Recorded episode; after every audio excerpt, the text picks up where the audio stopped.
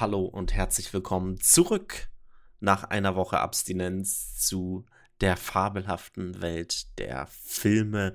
Wir sind wieder zurück beim Herrn der Ringe, die Rückkehr des Königs und ich bin auch heute natürlich wieder mit Gernot hier. Hallo. So, auch heute springen wir direkt ohne große Zwischenrede ähm, rein in den Film und machen weiter dort, wo wir aufgehört haben. Ähm, wir haben ja gerade diese Trennung zwischen Frodo und Sam mitbekommen.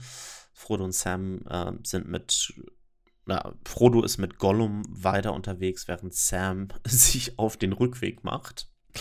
Tja, good luck with that. ähm, und wir springen äh, in ein anderes Setting wieder zurück. Wir springen wieder nach Minas Tirith. Ähm, und wir bekommen jetzt die Szene geliefert, in der Faramir und einige Reiter nochmal ja, zu einem hoffnungslosen ähm, Gegenangriff letztendlich losgeschickt werden, um Osgiliath wieder zurückzuerobern. Ja, ähm, wir bekommen dann diese Szenen in der Innenstadt, auf den Straßen letztendlich von Minas Tirith. Ähm, diese Szenen ähm, haben sie alle mit einer erhöhten Framerate gedreht, also mit 48 Frames per Second. Das normale ist ja so ungefähr bei 25 Bildern pro Sekunde ähm, aufzunehmen. Ähm, und indem wir jetzt diese Bildrate letztendlich verdoppeln, ähm, können wir letztendlich damit halt sehr schöne äh, Slow-Motion-Aufnahmen erzeugen. Ich glaube, es kennt jeder irgendwie von seinem Smartphone, wo es schon eine Slow-Mo-Aufnahme gibt, ähm, wo man dann in 240 Frames per Second oder so aufnehmen kann. Hier 48 Frames per Second. Ähm, das ist ein Mittel, was in Filmen gerade für Slow-Motion-Aufnahmen immer wieder genutzt wird. Ja, also neben der Slow Motion, die ja da ein bisschen die Dramaturgie ähm, vermitteln soll, ne, dass die, das ist ja wirklich ein Abschied von Faramir und seinen Rittern, da quasi ähm, die Gesichter sprechen Bände. Man kann sehen, dass die wohl nicht wiederkommen werden. Und dann, Johnny, kommt das Gondor-Thema. Ja, warte, warte, warte. Ich bin noch nicht aus der Straße raus. Oh, Entschuldigung, ich wollte dich nicht unterbrechen. ähm, es sind nämlich halt so ein paar Sachen, die ja da einfach interessant sind, wenn man ähm, da am Drehen ist. Es war anscheinend eine ähm, relativ äh, große Schwierigkeit an äh, dieser Szene, dass die Pferde auf einer normalen Behufung tatsächlich ausgerutscht sind und sie deswegen tatsächlich neue Hufe bekommen mussten. So Gummihufe letztendlich, weil sie auf diesem gepflasterten Stein halt sonst die ganze Zeit weggerutscht wären die Pferde und deswegen ähm, später dann nachher der Ton nochmal extra hinzugefügt, dass, hinzugefügt, dass es halt auch wieder äh, passt. Außerdem haben wir auch wieder einen Cameo in dieser Straßensequenz. Und zwar haben wir ein Cameo von zwei Personen gleichzeitig. Ähm, und zwar von zwei Personen, die in allen drei Herr der Ringe-Filmen ein Cameo haben. Und zwar handelt es sich um Billy und Katie Jackson. Also die beiden Kinder von Fran Walsh und Peter Jackson, die im ersten Teil die zwei Hobbit-Kinder spielen, während Bilbo denen ja eine Geschichte erzählt. Im zweiten Teil sind sie ähm, zwei Kinder äh, in Helms Klamm in den Höhlen. In den Caves, ja. Genau. Und hier sind sie jetzt auf der Straße zu sehen ähm, die, ich glaube, es sind nur zwei Kinder, die man da überhaupt sieht. Und das sind hier wieder die Kinder von Fran Walsh und Peter Jackson. Das äh, nur als weitere Trivia Facts. Und jetzt erzähl uns doch was über die tolle Musik, sobald ja. sie auf die offenen Pelennor-Felder kommen. Also die Musik ist davor schon natürlich schon klasse, aber ähm, als man dann die ähm, die Pferde und die Ritter durch das Tor dann reiten sieht und sie dann auffächern quasi, ähm, hört man dann das Gondo-Motiv. Und zwar in seiner ganzen Pracht und Länge. Ähm, sehr ja, einfühlsam, gefühlvoll orchestriert mit einem Horn, das das spielt. Und halt wieder diesen Niedergang Gondors halt musikalisch untermalt. Ist halt wieder ein großer Heerführer, der im Prinzip sinnlos, dämlich geopfert wird aufgrund von Befindlichkeiten eines Truchsessen, nicht eines Königs. Ja, und es ist halt.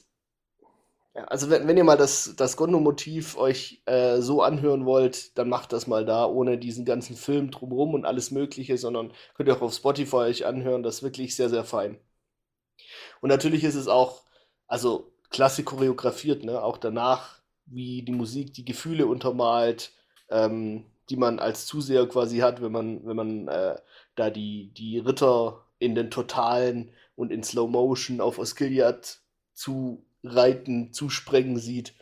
Und dann die Reaktion der Orks und im Hintergrund die bangen Blicke der, der äh, Leute in Minas Tirith und so. Also mega.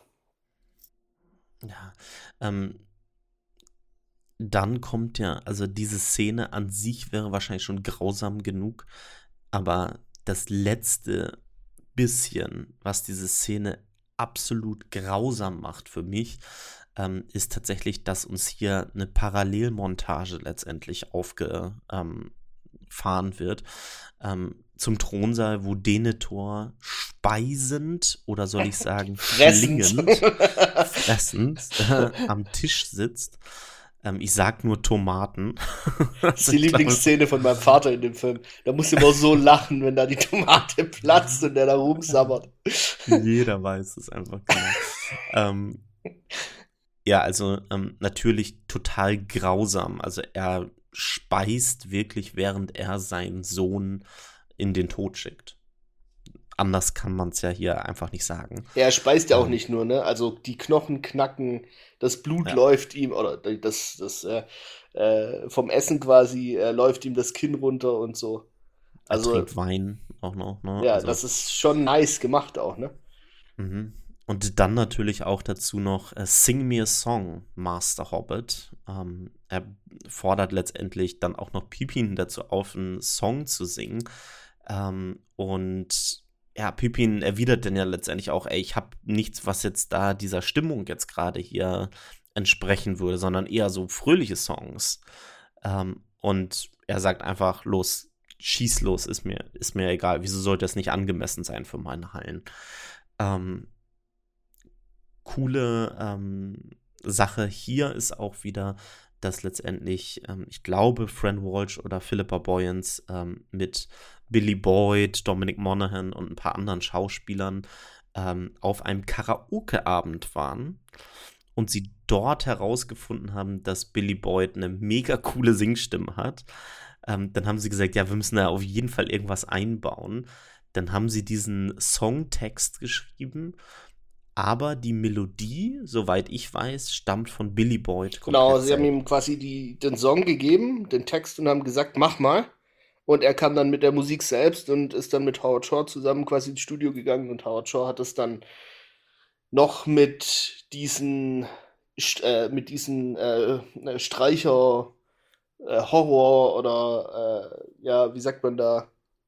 Diesen äh, disturbing Elements heißt es, glaube ich, ähm, untermalt, so dass quasi die Stimmung des Liedes dem angepasst wird. Also ist ja schon, aber dem angepasst wird, was halt mit Faramir in dem Fall passiert. Ja, und ich liebe diesen Song. Ja, also ich finde ihn super stark. Der passt total gut zu diesem Moment. Und dann halt wird er ja wirklich ins Absurde geführt, dadurch, dass halt Denethor daneben halt noch frisst. Ähm, das macht den Zuschauer auch wirklich, das es fühlt sich einfach super unangenehm an. Ähm, finde ich jedenfalls, wenn man sich das halt so anguckt. Er singt traurig, lässt einen das natürlich auch irgendwie wirken durch, den, durch das Lied selber. Ähm, tolle Szene. Auch die letzte Szene, ne, in den ausklingenden Tönen, in denen man Gandalf sieht, wie er quasi mhm. in Minas Tirith in irgendeiner Straße sitzt und halt traurig vor sich hinstarrt. Ne? Also man merkt auch, dass Gandalf, das ist kein Übergott oder so das, der kommt da auch teilweise an seine Grenzen. Der versucht die Geschicke zu lenken, aber hat halt auf allerlei eine Rücksicht zu nehmen, also auf die Befindlichkeiten der Herrschenden, auf Unvernunft, auf natürlich die, die Unterlegenheit militärisch und machttechnisch äh, gegenüber Sauron, was die Menschenreiche angeht. Ja, er ist komplett machtlos da, ne? Genau, also er kann, kann nichts machen. Nichts tun. Ja. Ähm, in der Zwischenzeit sehen wir, wie Mordors Streitkräfte immer weiter vorrücken, über so eine Behelfsbrücke da an Osgiliath vorbei. Ja, man sieht halt auch einfach, dass Osgiliath komplett jetzt ja. gefallen ist. Ne? Das haben wir davor auch noch nicht gesehen. Man wusste ja nur, die sind jetzt da. Ähm, also das, was im zweiten Teil noch am Ende quasi, wo die Menschen noch waren und äh, über den Fluss geschossen haben, ist jetzt komplett eingenommen. Also der Feind hat von äh, Minas Morgul, sie hat zuerst erobert und dann Osgiliath, die alte Hauptstadt Gondors. Das muss man auch nochmal betonen, das ist die alte Hauptstadt Gondors. Das ist auch ein Prestigesieg, ne? Äh, was halt die Moral der Menschen auch nicht gerade aufrechter werden lässt, als sie sowieso schon ist. Ja. Ja, und wir sehen da wirklich Belagerungswerkzeuge, ähm, ähm, die da jetzt über diese Behelfsbrücke da, würde ich sagen, rüberfahren. Wir sehen es wirklich nochmal ganz deutlich. Mordor bereitet sich auf die Belagerung von Minas Tirith vor. Genau. Wir schneiden weg und sind im Feldlager von Rohan. Ähm, Theoden kommt gerade an und reitet durch sein Zeltlager durch, das ähm, im Prinzip ja der Sammelpunkt für alle Rohirrim ist, die ja zerstreut im ganzen äh, Königreich quasi leben. Und man merkt auch hier, ne, also es sind schon viele da, aber er kriegt dann ja auch Bericht erstattet von seinen ganzen Hauptmännern, ja, wie viele sind da gekommen, von wo, äh, wie viele sind, sind äh, hier, konnten hier quasi äh, aufgebracht werden. Und es sind halt echt wenige, ne? Und, und manchmal auch gar niemand. Also man sieht, dass halt Rohan auch ein von Krieg gebeuteltes Land ist. Das ist halt auch nicht alles so übers Knie zu brechen und dann schnell zu machen. Die hatten auch genug eigene Verluste. Ja, ich finde es ähm, toll hier zu sehen, letztendlich, dass das tatsächlich handgemacht ist, was sie hier gedreht haben. Mhm. Du siehst diese Zelte, die da aufgebaut sind.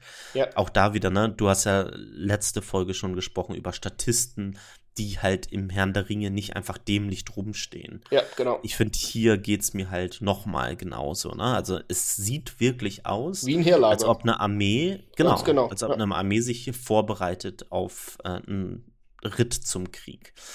Ähm, und das finde ich halt cool. Und man sieht es halt auch in dieser tollen Einstellung, wo Theoden und Aragorn da oben auf dem Berg stehen und dann runter gucken auf das Zeltlager. Du siehst es halt einfach wirklich. Es sind nicht viele, wenn du jetzt gerade ein Teil der Herrschern oder vorher ja schon die, die ellenlangen Herrschern, die da aus Minas Morgul rausgekommen sind, schon gesehen hast, ähm, siehst du, das wird jetzt wahrscheinlich nicht den Unterschied machen hier. Also 6000 Speere, sagt er ja auch nochmal. Und Theoden sagt, ja, es, es, es werden mehr kommen. Und Aragorn ja. sagt, dass wir keine Zeit mehr haben. Das ist auch das fortgeführt, ne, diese, dieser, dieses Zwiegespräch, das ja auch manchmal gar nicht verbal, sondern nonverbal stattfindet zwischen den beiden Königen der Menschenreiche. Oder noch noch König und noch nicht König, sagen wir mal so.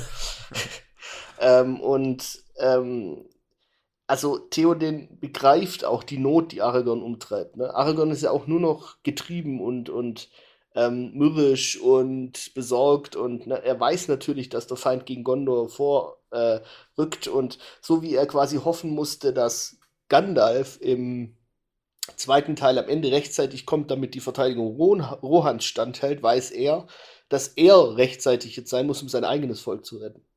Finde ich, haben sie sehr schön gemacht hier. Ja.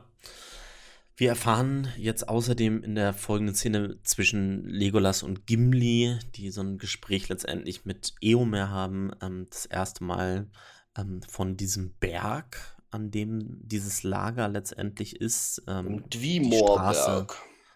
Straße zum Dimmhold, genau. glaube ich. Mhm. Ähm, und erfahren, äh, dass es da etwas, eine, eine unheimliche Kraft gibt, sage ich jetzt mal, und dass niemand, der diese Pfade da beschreitet, in die Berge hinein jemals wieder zurückgekommen ist. Ja, und dann gibt es äh, ja diese, diese geile Szene ne, mit ähm, Aragorn, der quasi diesen Pfad entlang guckt mhm. und dann irgendwie angezogen wird und dann ein bisschen genauer dorthin schaut und dann diese, diesen, diesen König der Toten da quasi sieht, der ihn so angrinst mit seinem unheimlichen, verfaulten Gesicht. Und Gimli unterbricht ihn dann und sagt, ey komm, lass mal was zu essen suchen. Und als er nochmal hinguckt, ist die Erscheinung weg. Ich finde auch wieder, mhm. das so geil gespielt von Viggo Mortensen, ne? Also auch das Entsetzen, das er da hat, diese Kreatur da zu sehen. Der ist ja da so richtig ein bisschen geschockt, ne? Ja. Ähm, ursprünglich sollte das übrigens nicht der König der Toten sein, der da zwischen den Bergen, ähm, zwischen den Steinwänden letztendlich äh, Aragorn entgegenblickt, sondern Arwen sollte es tatsächlich sein. Oh, okay. Ähm, also eine kleine Änderung, äh, die aber anscheinend im Film nicht wirklich funktioniert hat. Ähm, sie sollte ihn da letztendlich dem Buch getreuer letztendlich nochmal erinnern an den äh, Pfad der Toten. Ähm, Wollten Sie denn, die dann auch verfault dahin oder in. in, in... Nee, nee. das wäre aber schon irgendwie. Ja, okay. Lassen wir dieses Thema. Jedenfalls sieht man dann, ähm, also muss man auch nur mal wieder sagen, die Location ist halt einfach geil, ne? Also ähm, oben dieses, das, das, also unten das Feldlager mit den ganzen Soldaten und Hauptmännern und oben quasi das Gefolge des Königs auf diesem Serpentinenpfad nur zu erreichen. Natürlich reiten sie da mit Pferden hoch. Ist ja ein Pferdevolk. Auf jeden Fall, wir schneiden ja dann um, oben auf dem, auf dem Platz, wo die Königszelte sind, zu Eowyn und Mary, und Mary schlitzt fast Eowyn auf, die ihn äh, mit der königlichen ähm, knappen Kluft bekleidet hat und halt was gefunden hat, was klein genug für ihn ist. Sieht immer noch irgendwie zu groß aus, aber immerhin. Ja, also zu dieser Szene, ne? Wie findest du die?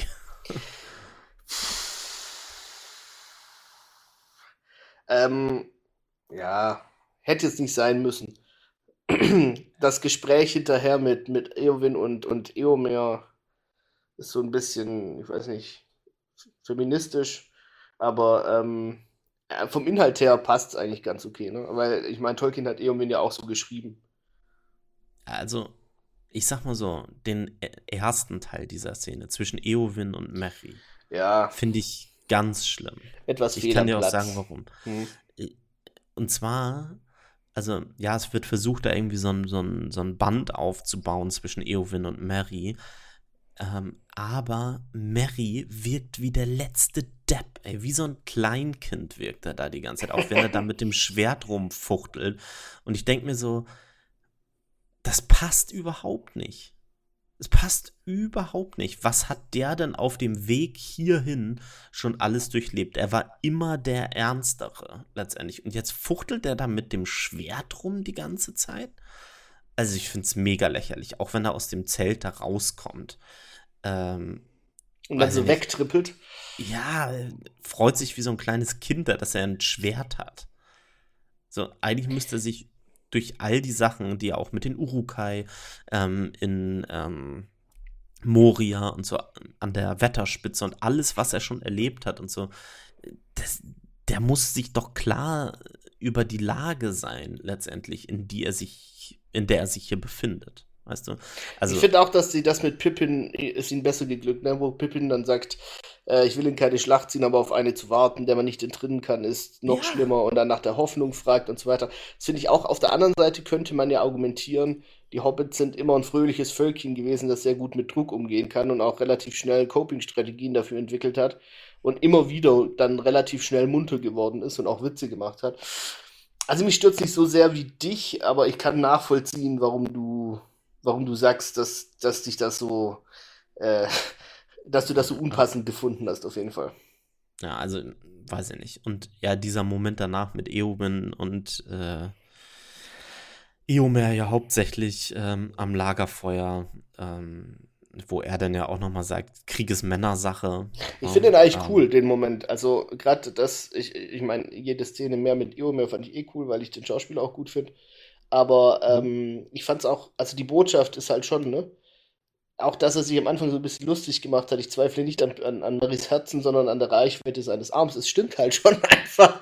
Also das kann man halt einfach nicht weg. Also auch der, der, wie heißt er, ähm, äh, sein, sein der zweite äh, Hauptmann da. Ja, genau, Gamling. Der lacht ja dann auch so, ne? Ja. Genau, also die Szene finde ich auch deutlich besser als die davor, ja. Also da störe ich mich gar nicht so dran, weil letztendlich sie mit diesem Krieg ist Männersache Motiv daher auch auf jeden Fall im Nachhinein noch spielen. So, ne? Ähm, ich sehe ja auch absolut Eomers Punkt.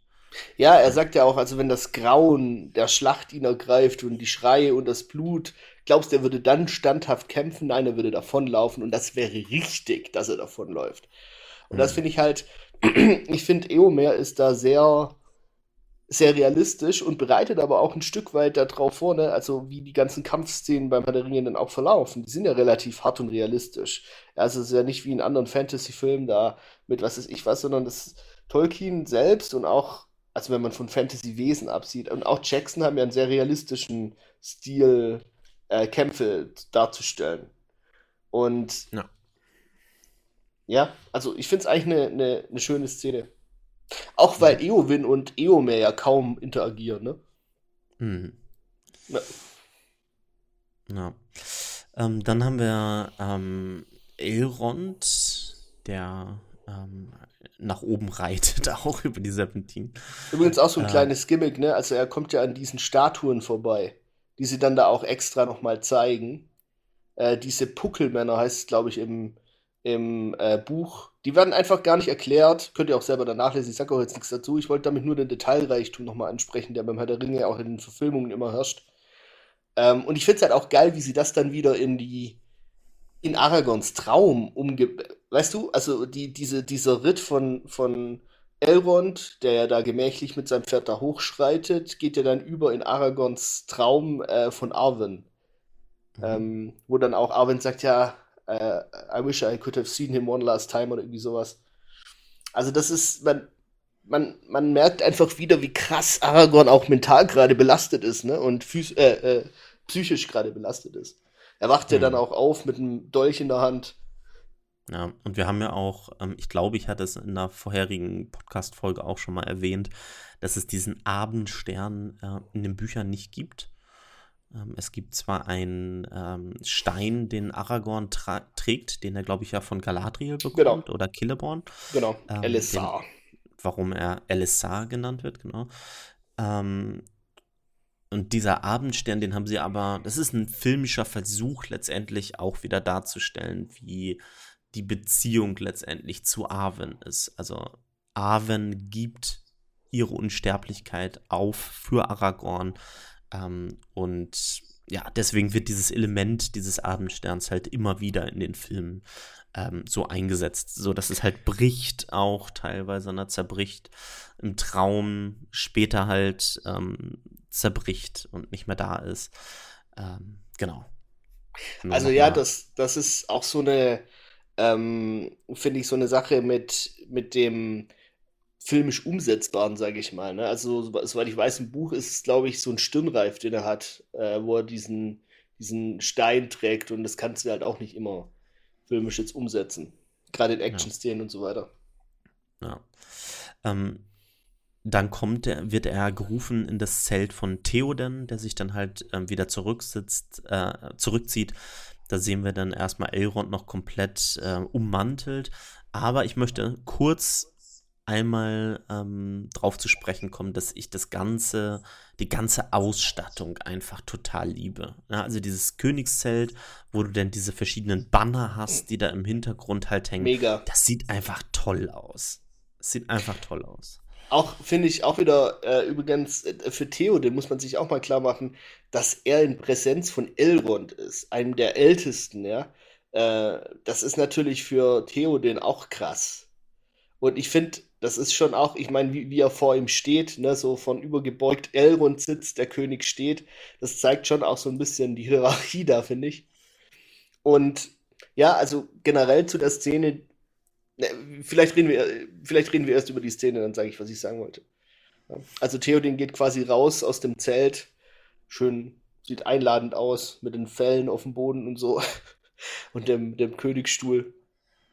Und Elrond gibt sich zu erkennen, Aragorn verbeugt sich und Elrond äh, sagt quasi, Arwen liegt im Sterben und gibt Aragorn das neu geschmiedete Schwert, das aus den Bruchstücken von Narsil geschmiedet wurde, äh, mit dem quasi der Ring von Saurons Hand geschnitten worden ist am Ende vom zweiten Zeitalter. Und ähm, ja, also Johnny, wie findest du das Schwert? Is it a good sword?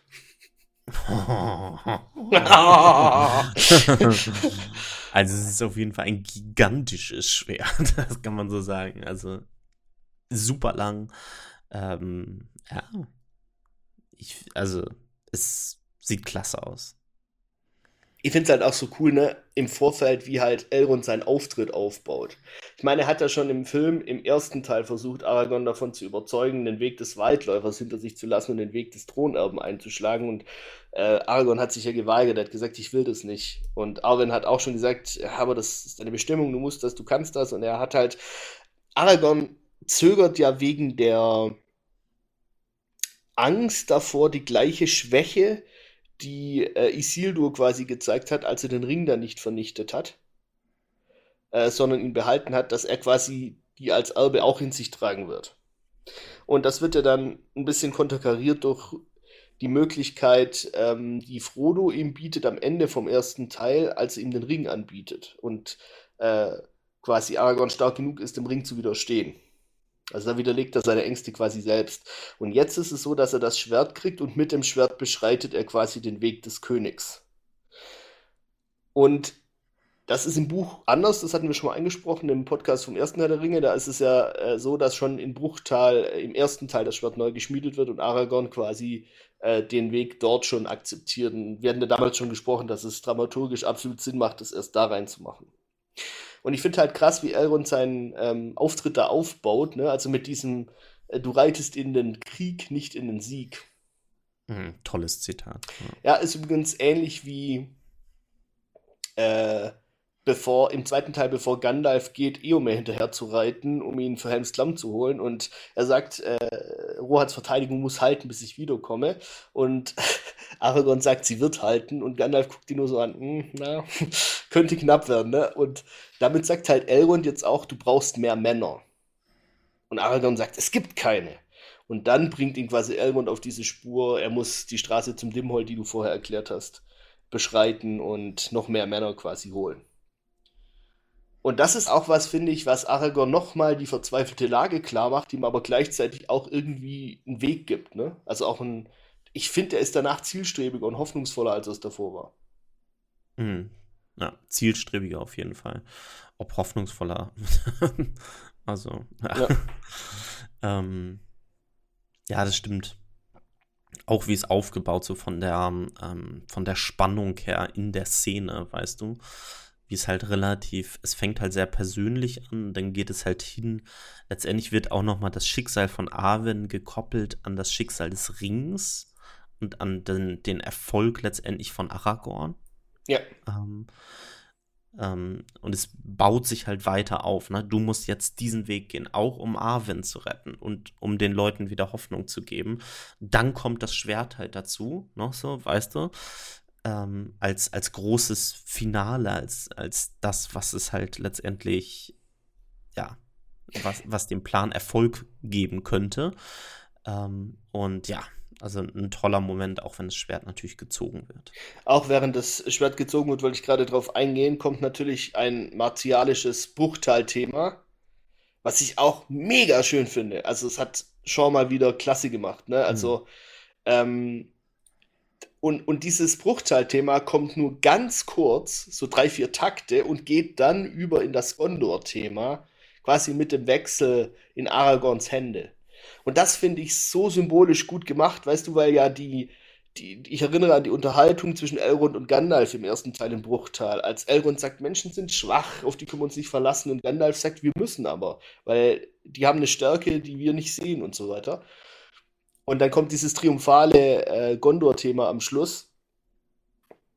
Ähm, hm. Weißt du, das, die, die Verantwortung, die Elben schwinden ja aus Mittelerde. Und die Verantwortung wird jetzt in die Hände der Menschen gegeben. Und Elrond hat jetzt Vertrauen in Aragorn. Und setzt quasi die Hoffnung von Mittelerde in die Menschen. Und das finde ich so mus musikalisch so super begleitet von Shaw, also das ist ganz große Kunst. Ich finde auch hier übrigens wieder ähm, hat Peter Jackson oder die Drehbuchautoren generell haben sich dafür gute Änderungen im Vergleich zum Buch entschieden in dieser ganzen Szene. Denn im Buch gibt es eine ähnliche Szene, da kommen auch Personen an.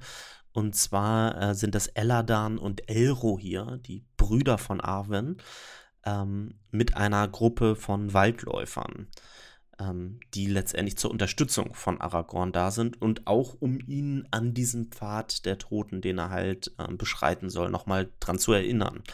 Die bringen dann auch von Arwen, glaube ich, irgendwie so ein Banner mit, genau. äh, das dann auf der Schlacht später letztendlich in, in den Pelennor-Feldern das erste Mal enthüllt wird und die Nein, Rückkehr des schon, Königs eben ankündigt. Das wird schon vorher ent, ja? äh, enthüllt, okay. im, ich glaube ich, am, am, an diesem Stein von Erech der auch nie mhm. äh, kommt im, im, im Film. Aber da ist, da sieht man es nicht, was drauf ist. Es ist verhüllt und schwarz quasi.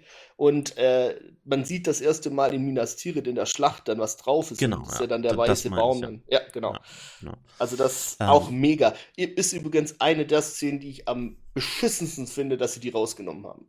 Die graue, mhm. The Grey Company, also die graue Schar, ja. die da kommt mit äh, den Überresten von Aragons Volk aus dem Norden das, mhm. Da habe ich mich brutal drauf gefreut, war sehr enttäuscht, dass die da nicht da war. Ich kann es verstehen. Ja, ich, genau, also das wollte ja, ich gerade sagen. Also ich, ich hätte mich auch gefreut, ja. aber wenn man halt Eladan und Elro hier vorher halt nie eingeführt hat und dann auf einmal kommen jetzt so zwei Typen da an und denkst du, who the fuck is that? Sondern keine Ahnung.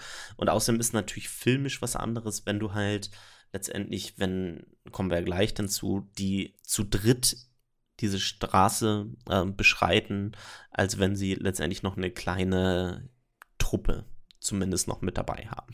Ja, genau, und es macht halt auch aus den Büchern her, ich meine, wenn man dann das, die Numenora und, und dass die ein äh, älteres Menschengeschlecht quasi sind, das auch länger lebt und äh, edler und so weiter, wenn man das dann weiß mit dem Hintergrund, dann macht es vielleicht noch mehr Sinn. Aber wenn man jetzt nur die Filme guckt, ist es eine, wie du vorher gesagt hast, eine absolut nachvollziehbare und auch, also würde ich sagen, die bessere Wahl gewesen, das so zu machen. Ja, Elrond nochmal mit reinzunehmen, der immer zwischendurch mal wiederkommt und zweifelt und mit Galadriel da Zwiegespräche hält und so weiter. Und jetzt ist er halt da. Sieht man dann halt auch, ne? Elrond ist ja immer der, der quasi sich noch zurückziehen will und auch Arwen woanders hinbringen will. Und jetzt, nachdem Arwen sich entschieden hat, es gibt kein Schiff mehr, das mich wegbringen kann, äh, jetzt ist er halt quasi gezwungen, alles dafür zu geben, dass, dass das irgendwie äh, hinhaut und Sauron besiegt ja. wird. Ja. Ähm, ja, Aragorn ähm, ist überzeugt, er folgt dem Weg seines, äh, seiner Bestimmung letztendlich, bricht auf ähm, und ähm, während er aufbricht und sein Pferd sattelt, trifft er nochmal auf Eowyn. Natürlich muss dieser Story Strang letztendlich hier auch nochmal zu Ende geführt werden. Ich finde es eine der stärksten Szenen zwischen Aragorn und Eowyn, ähm, weil da so viel, ja, am Anfang ganz viel Subtext letztendlich auch mit drin steckt. Ne? Sie sagt, you cannot abandon the man. Mhm.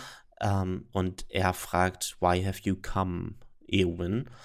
Ähm, und sie sagt, ja, weißt du das denn nicht? Und er sagt, und das, ich liebe dieses Zitat auch wieder, mm. it is but a shadow and a thought that you love. Ähm, ja, also das ist. Ist auch das erste Mal, dass Aragorn das direkt adressiert, ne? Und auch mal zu verstehen gibt, dass er das durchaus schon gesehen hat, ihre Avancen und so weiter. Also ja. ist eine sehr schöne Szene und ist übrigens auch eine Szene, finde ich, in der Eowyn. Also ich, weißt du, das ist kein Korb oder so. Also es fühlt sich nicht an, sie, sie behält da ihre Würde. Ist auch total schön, wie damit umgegangen wurde. Weißt du, wie ich meine? Ja. Dass, dass sie, sie kann ihr Gesicht da wahren. Ja, ja. Und sie, sie bricht dann auch nicht in Tränen aus. Und was, also klar, sie ist schockiert und so, aber weißt du, das, es ist auch dieser Moment denn von Aragorn noch. Er, er, er nähert sich ihr nochmal an und sagt ihr einfach nochmal, und das ist auch wieder toll gespielt von Viggo Mortensen, sagt dann, I have wished you joy since first I saw you. Genau. Ja? Und das ist einfach, das ist einfach ein, toll, ein toller Moment. Einfach so. Ich finde, man um, sieht da auch noch sehr gut dran, dass es halt auch, also die Menschen von Rohan sind einfache Leute. Also ich will das jetzt nicht negativ darstellen, das meine ich überhaupt nicht dadurch, sondern die haben jetzt nicht so die Ahnung von den Ränkeschmieden und Elben und alles Mögliche und so weiter. Und das pure Unverständnis von Eowyn, das spiegelt sich ja nachher auch noch in, in, in den äh, Männern äh, von Rohan wieder, die dann Argon hinterherrufen und dann sagen, ja, der geht, weil es keine Hoffnung mehr gibt. Und Theoden ist wieder der Einzige, der es im Prinzip rafft, ne? Und dann seinen Leuten dann auch sagt danach, er geht, weil er gehen muss. Das finde ich halt auch schön dargestellt, ne? Das ja. ist nicht so, dass Aragorn die Leute im Stich lässt, sondern er muss einfach einen anderen Weg gehen. So wie Gandalf ja. ihm ja auch schon gesagt hat in, in Theodens Hall in Medusel. Ja, äh, das habe ich mir übrigens auch nochmal, ähm, habe ich mir aufgeschrieben nochmal. Also die Rolle von Theo dann da halt einfach, es wird wieder klar, dass er ein König ist. Ja. So, er ist einfach weiser als die anderen. Ja, genau, ähm, ja, richtig. Er, er bringt genau, es auch so einfach auf den Punkt. Ja, ähm, und er und sagt erklärt halt auch, auch danach, nicht mehr, ne? Das, soll er genau, also er sagt einfach, er, er, er geht, weil er halt gehen muss. Und dann sagt er aber danach trotzdem, but we will meet them in battle nonetheless. Ja. Also nachdem die anderen gesagt haben, wir werden aber nicht genug sein, um Mordor zu besiegen. Und er sagt auch nochmal, nein, er gibt sind das wir zu. nicht. Genau, richtig, ja.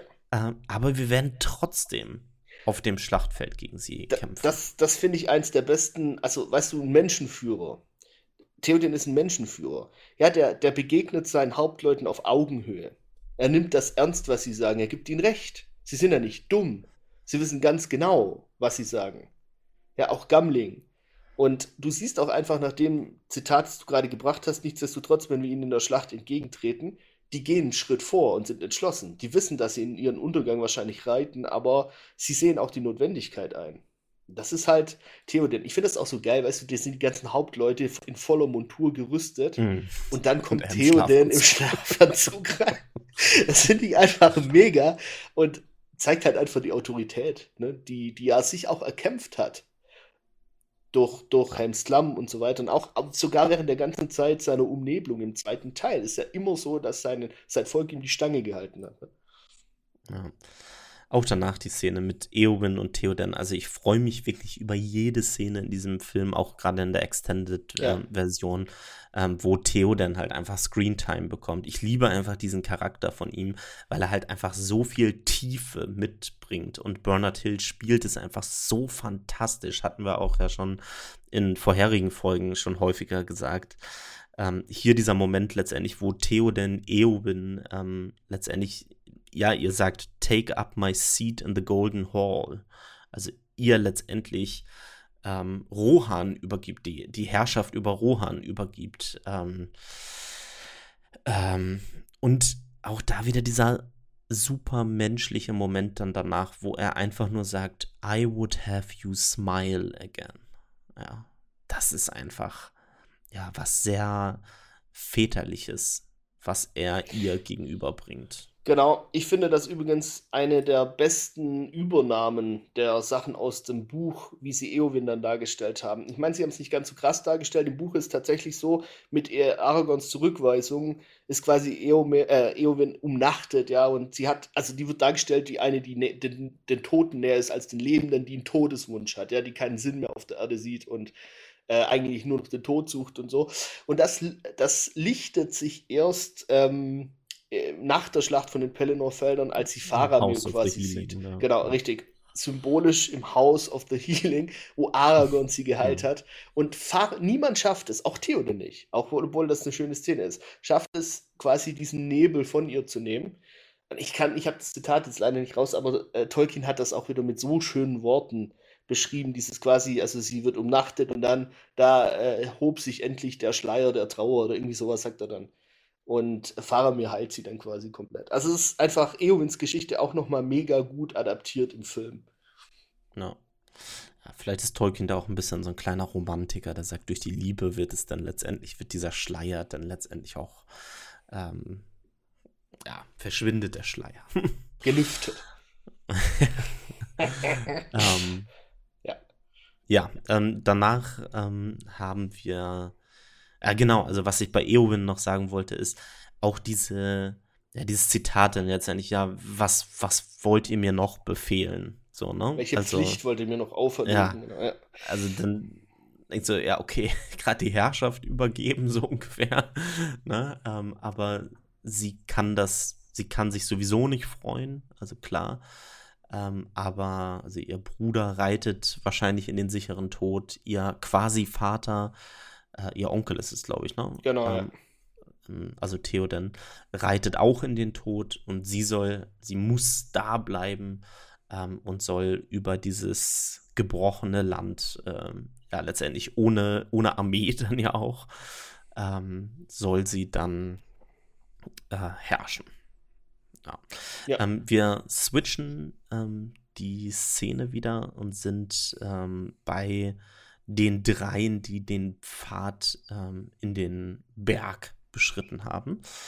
Ähm, und ich liebe das hier einfach, die Stimmung, die ähm, Jackson hier erzählt. Ja, das gibt es auch wirklich, haben, ne, die Landschaft. Das ist kein Set Pinnacles oder ja. Pinstacles oder irgendwie sowas hieß es doch. Also ah, da ist auch wieder so, New Zealand ist offenbar gemacht worden, um diese Filme zu drehen. Also halt einfach mega. Hat halt auch was Schauriges, ne? Also du kannst es wirklich sehen, dass da so eine Armee der Toten ist, für die, ähm, die äh, für Trivia Facts auch hier sind. Hier haben sie unter anderem, hat Peter Jackson hier auch Braindead, ähm, ja, ja, ja, genau. den er vorgemacht hat, hatte hier einige Szenen auch ähm, rausgenommen.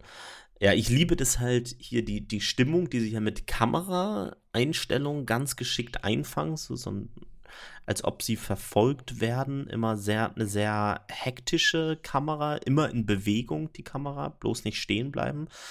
Ähm, und wie Legolas dann über diese Kameraeinstellung letztendlich die Geschichte der Armee der Toten erzählt. Ah, das ist auch so wieder so ein Zitat, toll. ey, das ist einfach, ich lese das mal kurz vor. Long ago the man of the mountain swore an oath to the last king of Gondor to come to his aid to fight. But when the time came, when Gondor's need was dire, they fled, vanishing into the darkness of the mountain. And so Isildur cursed, cursed them never to rest until they had fulfilled their pledge. Und dann diese Prophezeiung, ne? also, who shall call them from the grey twilight, the forgotten people, the heir of him to whom the oath they swore. From the north shall he come, need shall drive him, he shall pass the door to the paths of the dead. Also einfach so eine schöne Sprache auch, mega. Ja, und dann haben wir diese super schnelle Kamerafahrt aus diesem Eingang hinaus, also eine Rückfahrt der Kamera ähm, zu äh, den dreien, die sich jetzt wieder im Gegenzug auf dieses Tor zu, äh, zu bewegen. Und ähm, die Pferde fliehen hier und ich weiß nicht, wie es dir geht. The way is shut. Ich muss immer an das Videospiel denken. Zu ja, ja, ja. Die Rückkehr des Königs. The Return of the King, Diese Szene immer wieder, the way is shut. ich finde das aber auch so geil, wie, wie Aragorn das sagt, I do not fear death. Und dann einfach reingeht, ne? Übrigens, kleiner Filmfehler. äh, die Scheide von, äh, von Anduril, der äh, ist an Brego dran, wenn der abhaut. Ja? Mhm. Also die Korinthenkacker legen überall, das muss man schon sagen, ne? Und nachher hat er die wieder. Das trifft ja er irgendwo anders dann wieder. Genau. Das Pferd kommt zurück. Das Pferd ist oben drüber gelaufen. ja, sie gehen ähm, ins, ins Dunkel. Legolas geht als Zweiter hinterher. Äh, Gimli lamentiert noch, wie kann es sein, dass ein Elb ähm, unter, unter die Erde geht und ein Zwerg traut sich nicht. Ähm, das, das, würde, würde mir ja ewig Also geht er auch mit rein. Ähm, ja, äh, dann sind wir wieder bei ähm, der Armee. Die reitet los. Mary soll da bleiben. Theoden sagt, kein Platz für einen Hobbit und keiner meiner Reiter kann dich tragen und kann dich mitnehmen. Ähm, Alter, das ist doch auch wieder so geil gemacht, oder? Allein die Kamerafahrten und wie die Reiter dann ausschwärmen und du quasi vom kleinen Feuer, das ausgegossen wird, zu der großen Totalen kommst, wo die sich alle quasi sammeln. Das sieht einfach geil aus. Also, ja. die Rohirrim sind einfach immer ein Garant für, für ein super, ähm, äh, für ein super Bild. Ja, ähm, da vielleicht noch eine äh, Sache, die sie im Film gar nicht wirklich ausgeführt haben. In den, Bü in den Büchern oder im Buch ähm, gibt es ja auch Eowyn, die sich als Mann verkleidet, ähm, als. Dernhelm Ja, also Dernheim ja. ist auf jeden Fall auf, auf Englisch. Ich weiß gar nicht mehr, wie es auf Deutsch war. Ich glaube, ähm, Dernheim war es ja. Das ähm, ist tatsächlich, stammt aus dem alten Englisch ähm, und äh, setzt sich zusammen aus den beiden äh, Begriffen Dern, das heißt sowas wie geheim oder verschleiert und Helm wie der Helm tatsächlich. Also mhm. ähm, ja. Und auch im Film der Unterschied, ne? also Mary checkt sofort, wer das ist. Und ja. äh, im Buch ist es tatsächlich erst, als Eowyn den Helm auf dem Schlachtfeld der Pelennor-Felder lüftet. Da checkt ja, wobei das. ich da wirklich sagen muss, thank God, dass sie das ja. geändert haben. Ja, weil das so. funktioniert einfach gar nicht im Film. Also selbst im Buch dachte ich da, glaube ich, so, äh? Ja. ähm, also, ja. Genau, dann also Eowyn nimmt ihn mit. Dann haben wir noch diese eine ähm, Helikoptereinstellung, die du ja gerade schon erwähnt hast, ne, diese totale, wo ja. sie sich letztendlich aus so verschiedenen Bereichen dieses Lagers strömen sie dann ähm, zu der einen großen Herrscher zusammen. Diese Einstellung, das sind natürlich äh, computergenerierte Pferde, die wir ähm, da sehen mit den Reitern drauf. Und diese Einstellung wurde zweckentfremdet. Die sollte hier eigentlich gar nicht sein, sondern ursprünglich war das eine Szene, wo Gandalf ins Auenland reitet mit der Kutsche. Und den haben sie da halt einfach dann entfernt und haben dann hier die Pferde hingepackt. Ähm, Peter Jackson hat da selber gesagt, dass sie da das ganze Material durchgesucht haben nach irgendwas, wo sie die Reiter hätten reinpacken können. Und das ist es letztendlich geworden. Ähm, sieht fantastisch aus. ja, finde ich auch. Also ich finde, wenn man genau hinguckt, sieht man schon, dass die Computer animiert sind mittlerweile. Aber es sieht immer noch verdammt gut aus. Also immer noch besser ja, als in, bei vielen Filmen heute. In vielen folgenden Sachen haben sie es dann halt ja eben so gelöst.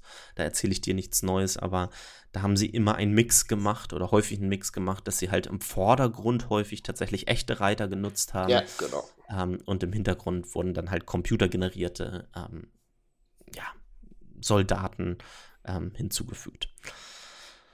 Okay, wir sehen, worauf sie letztendlich äh, zureiten, denn äh, wir springen um zu den Pelennor-Feldern, also den großen Feldern äh, zwischen Osgiliath und Minas Tirith.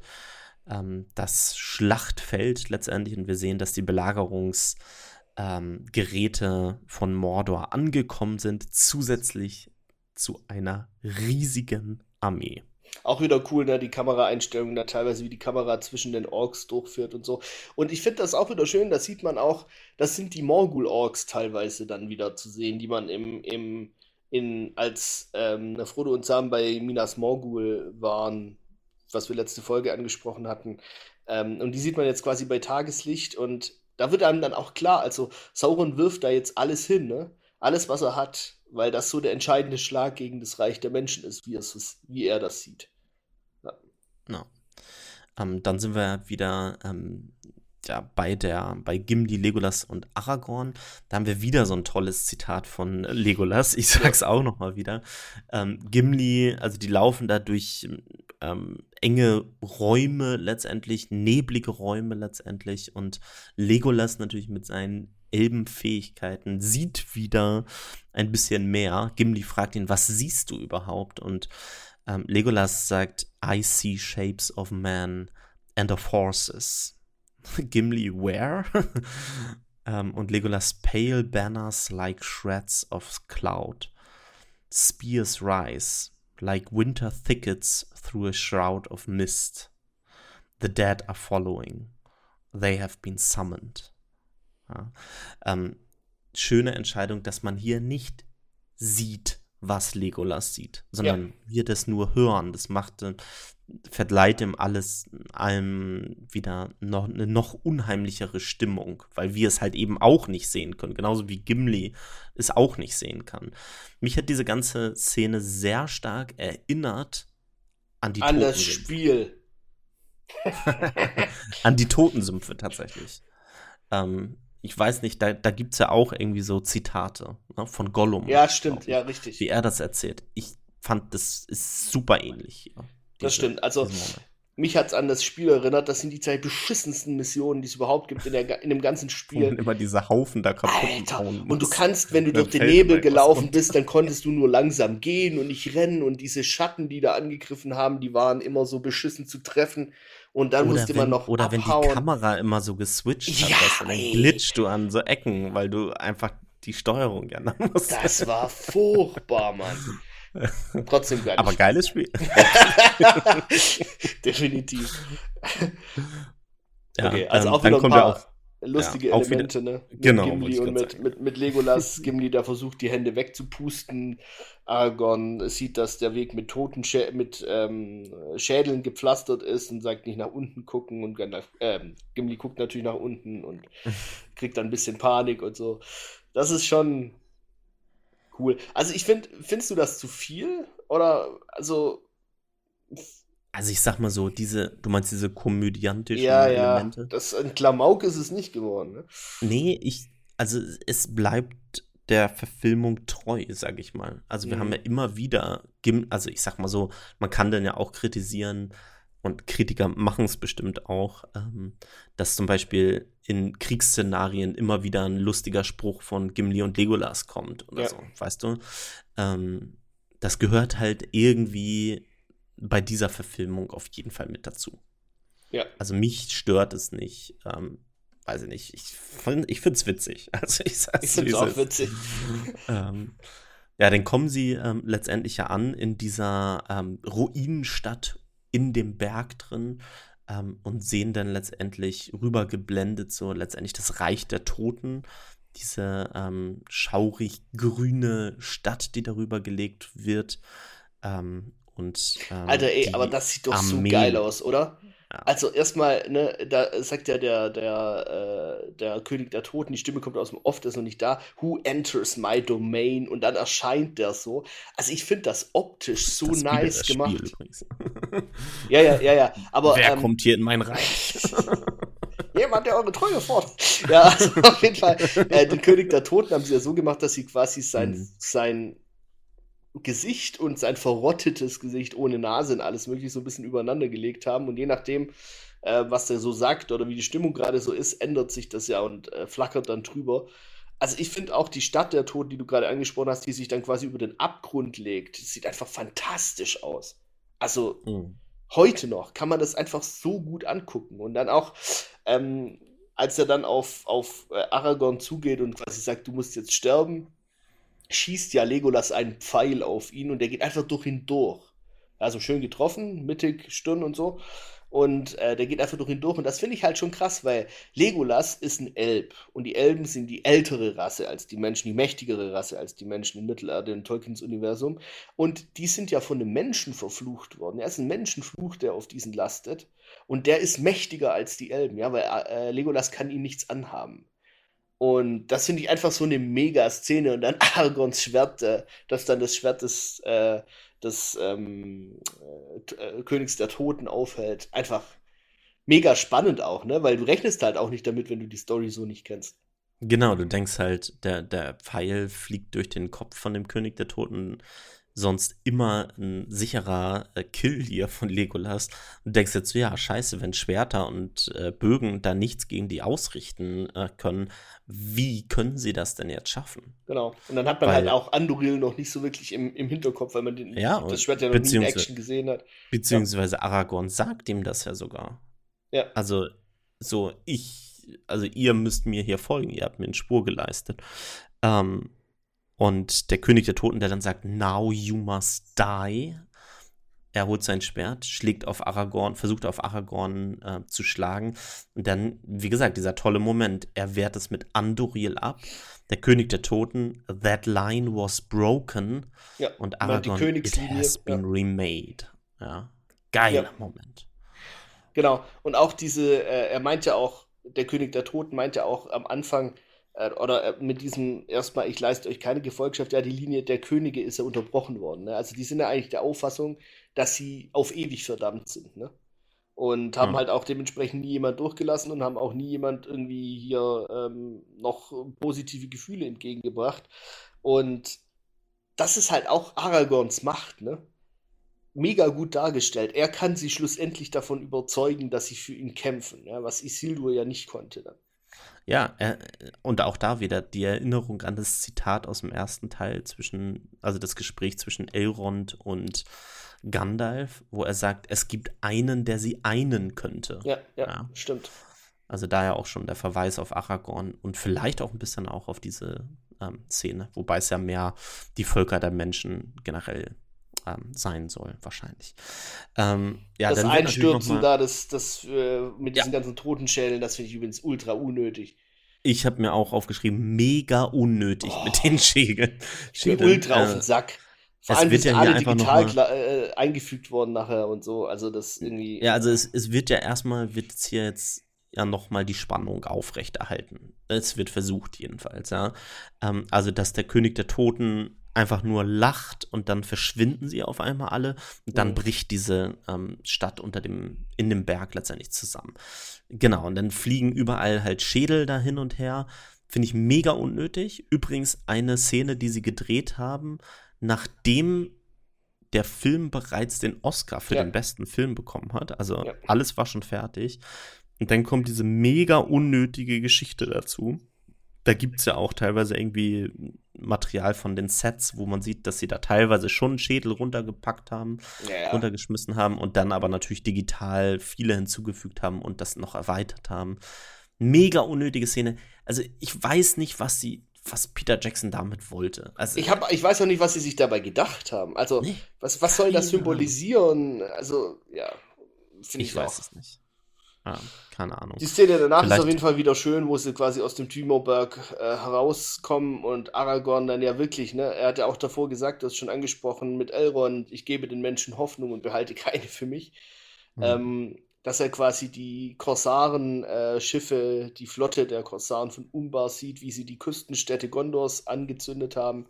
Wenn man sieht da die, die totale ähm, wie quasi die großen Schiffe den, den, den großen Fluss, den Anduin hinauffahren und die Küstenstädte Gondors schon geplündert sind und brennen. Und ja, ist auch wieder ein Unterschied ja. übrigens ne, zum, zum, zum Buch, wo er quasi die retten kann. Ähm, aber da kommen wir vielleicht gleich noch dazu.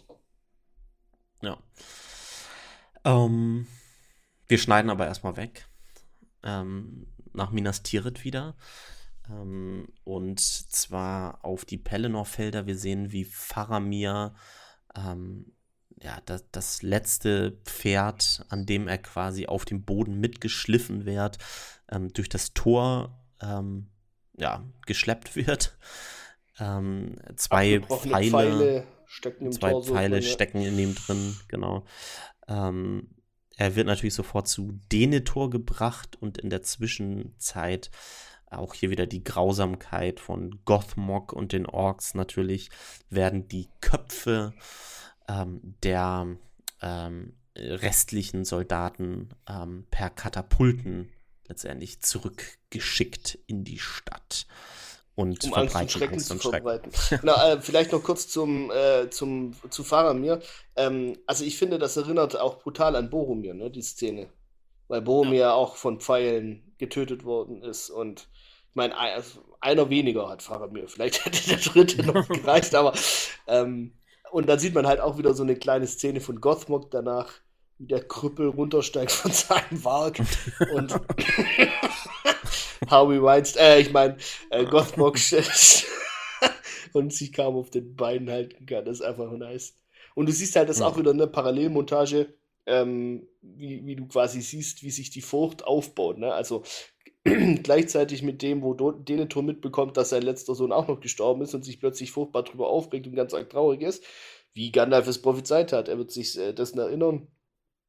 Siehst du halt, wie quasi ähm, Gothmog äh, mit seinem zweiköpfigen ähm, Hilfs, Hilfs-Sheriff da äh, dann die, die Köpfe zurückschickt. Da wird auch wieder diese Verzweiflung aufgebaut, ne?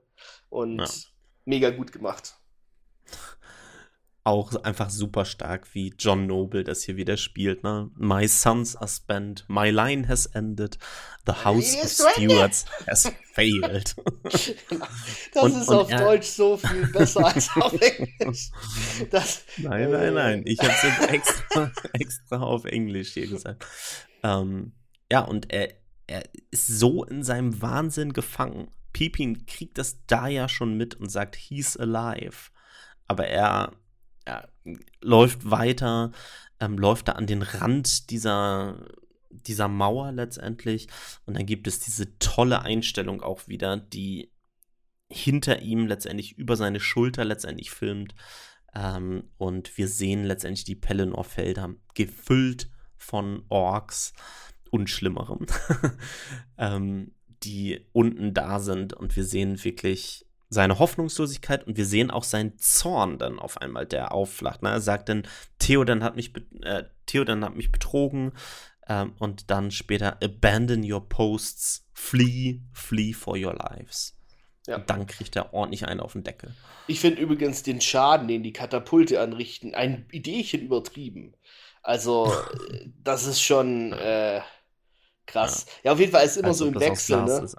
Richtig, genau. Ist immer so im Wechsel. Man sieht quasi die Katapulte und man sieht Denethor, der immer verzweifelter wird. Man sieht schon die ersten Verluste der ähm, äh, Männer von Gondor, die quasi äh, unter den Trümmern be begraben werden. Und dann sagt T äh, Denethor, hey, haut ab, flieht, flieht um euer Leben und wird von Gandalf dann aber zur Vernunft gebracht. also Gandalf verpasst ihn einen mit dem Stab oder zwei. Ähm, aber kommt nicht dann erst die, also schießen sie nicht dann erst zurück?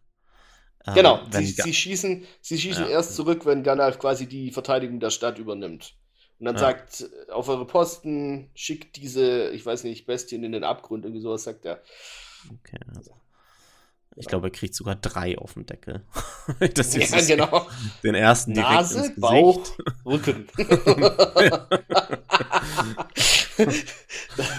Sehr schön. Um, ja, und dann ähm, sieht man halt auch, ich ne, find, bei, ja. ja. Ich finde es halt ein super cooles Detail, dass die Katapulte, die Minas Tirith halt nutzt, ähm, dass die halt einfach Trum Trümmerstücke der Stadt zurückschießen. Ja? Die haben halt einfach ja. keine Munition auch. Ja, und auch, also, ne, die machen halt auch mehr Schaden. Also, Teil muss man sich auch mal überlegen, was die da schleudern. Das sind ne? richtige Orschis. Also, das sind richtige Brocken. Das ist gleich mal so ein Bataillon Orks platt direkt nach so einem Treffer. Äh, Finde ich aber auch geil. Also, man sieht schon die Macht Gondors. Ne? Also, die Stadt ist krass befestigt. Die können sich schon wehren. Das äh, ist schon ordentlich. Ne? Sieht, also ja. auch die Schadensmodelle, die dann da ge gemacht worden sind, ja, wenn so ein Trümmer zum Beispiel so einen Belagerungsturm trifft, ja, das ja. sieht halt schon nice aus. Ja, und äh, dann natürlich auch wieder Gothmog, der sagt, äh, bewegt euch nicht. Und dann kommt dieser eine. Und dann äh, selber. Dieser eine Felsen, äh, den sie wirklich äh, schön aus seiner Perspektive wieder overshoulder und er geht diesen einen Schritt zurück muss Inkonsequenter Sack. Und äh, der Troll, der dann da wie der letzte Depp runterguckt dann. Naja. Ja. Ähm, aber die Nazgul kommen mit dazu. Und da ist natürlich ähm, die Hoffnung direkt wieder äh, noch geringer geworden. Genau. Äh, da muss ich übrigens auch wieder absolut an das Spiel denken. Diese Verteidigung der Mauer von Minas Tirith. Mega. Ähm, wenn die ganzen Belagerungstürme da ankommen ähm, und letztendlich die Horden von Orks da rauskommen, muss ich sofort an das Spiel denken. ja, da konnte man übrigens, wenn man auf so einen Turm hochgegangen ist, einen von den Nazgul abschießen. Wusstest du das? Ja, ja. ja. Das hat immer richtig Spaß gemacht. ja. Aber fantastisch, also die Kamerafahrten, äh, wie die Nazgul da aufräumen und die teilweise die Belagerungs-, die, die Konterbelagerungswaffen, also die Katapulte der Stadt dann kaputt machen oder die Soldaten packen und vier, fünf äh, einen Ring weiter unten runterschmeißen. Man sieht die dann da erstmal sekundenweise durch die Luft fliegen, bevor sie da in den Dächern zerschellen. Also es ist schon echt nice gemacht. Und Pippin mittendrin, ne? Ja, äh, auch wieder ein schöner Moment. Und weswegen ich mich halt vielleicht sogar wieder noch mehr ärgere über diese Szene mit Mary, die wir angesprochen haben, und Eowyn. Also, weil Pippin bekommt diese Momente halt permanent jetzt hier gerade geliefert. Weißt du? Ähm, Gut, Mary hat nachher später auch noch irgendwie so, so ein, zwei Momente, aber das finde ich wieder so ein schöner Moment hier von Pippin. Toll gespielt von Billy Boyd. Ähm, wenn er da so fast in Trance letztendlich zu Gandalf spricht ne, und sagt, ja, wir wurden gerufen, hier beizustehen. Ja, genau. Ähm, und ähm, Gandalf dann sagt, das ist hier kein Platz für einen Hobbit und letztendlich rettet Pippin ihn dann doch, indem er halt diesen einen Ork dann halt sticht, während Gandalf gerade wieder ausholen wollte. Ähm, Schöner Moment. Ja, und, und, und auch, also weißt du, das finde ich so klasse bei Jackson, das gefällt mir so sehr, dass er solche Momente schafft, einzubetten in dann perfekt choreografierte Kämpfe. Also, wenn du das siehst, das ist übrigens auch nur in der Special Extended Edition so, und ich finde auch das voll gut, dass sie das mit reingebracht haben noch.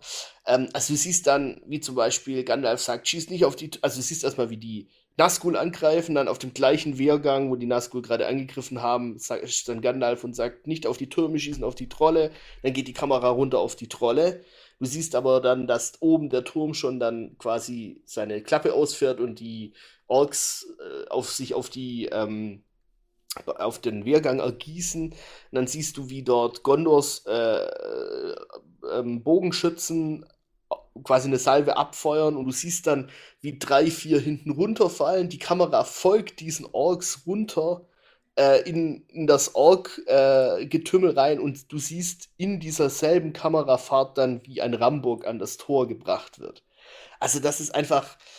Ich kenne keinen Regisseur, der so gut Kämpfe choreografieren kann. Also das ist, äh, hat ja auch mal Fran Welch, glaube ich, gesagt, oder nee, es war, glaube ich, Philippa Boyens, die gesagt hat, ähm, sie haben dann im Drehbuch immer geschrieben, sie kämpfen oder so und äh, Jackson hat dann halt einfach eine Viertelstunde daraus was mega Geiles gemacht.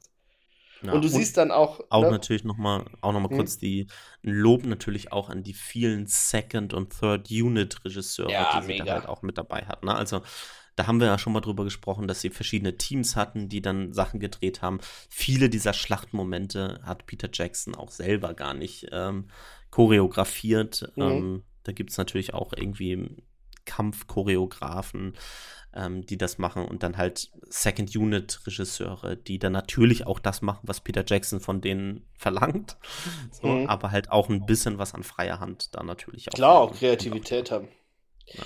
Äh, und was ich auch cool finde, ähm, im Vergleich zu Helms Klamm, wo ja mit einem einfachen Ramburg das Tor durchstoßen wird, ne, schaffen die Orks es ja nicht mit einem einfachen Tor, äh, mit einem einfachen Ramburg das Tor von Minas Tirith zu brechen. Ja, das, äh, das wackelt nicht mal, ne?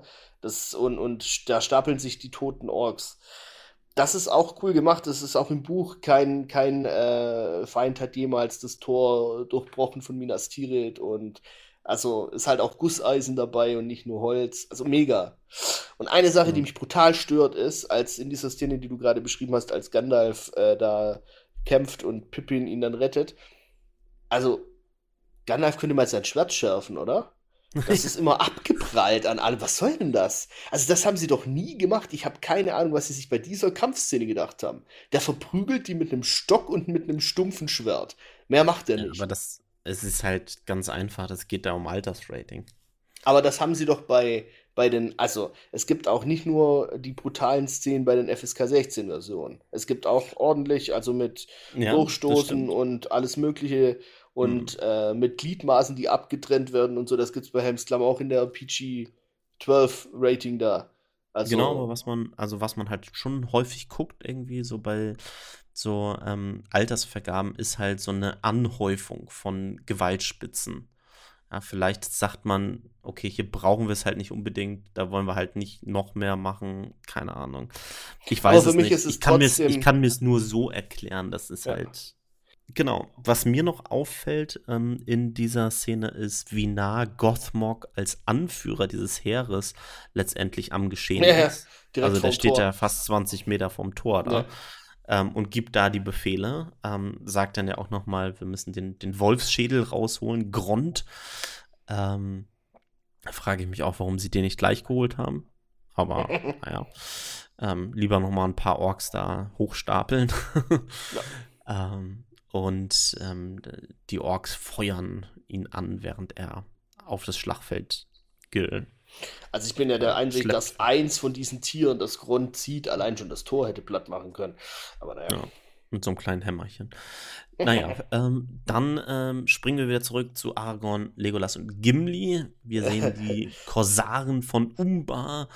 Ähm, die, und die dritte ähm, Cameo von Peter Jackson. Äh, vorbei. Ähm, schippern. ja. ähm, wir haben den dritten äh, Cameo von Peter Jackson als einer der Piraten. Wir haben aber auch noch andere Cameos hier drin. Ähm, ja, ja, das äh, stimmt.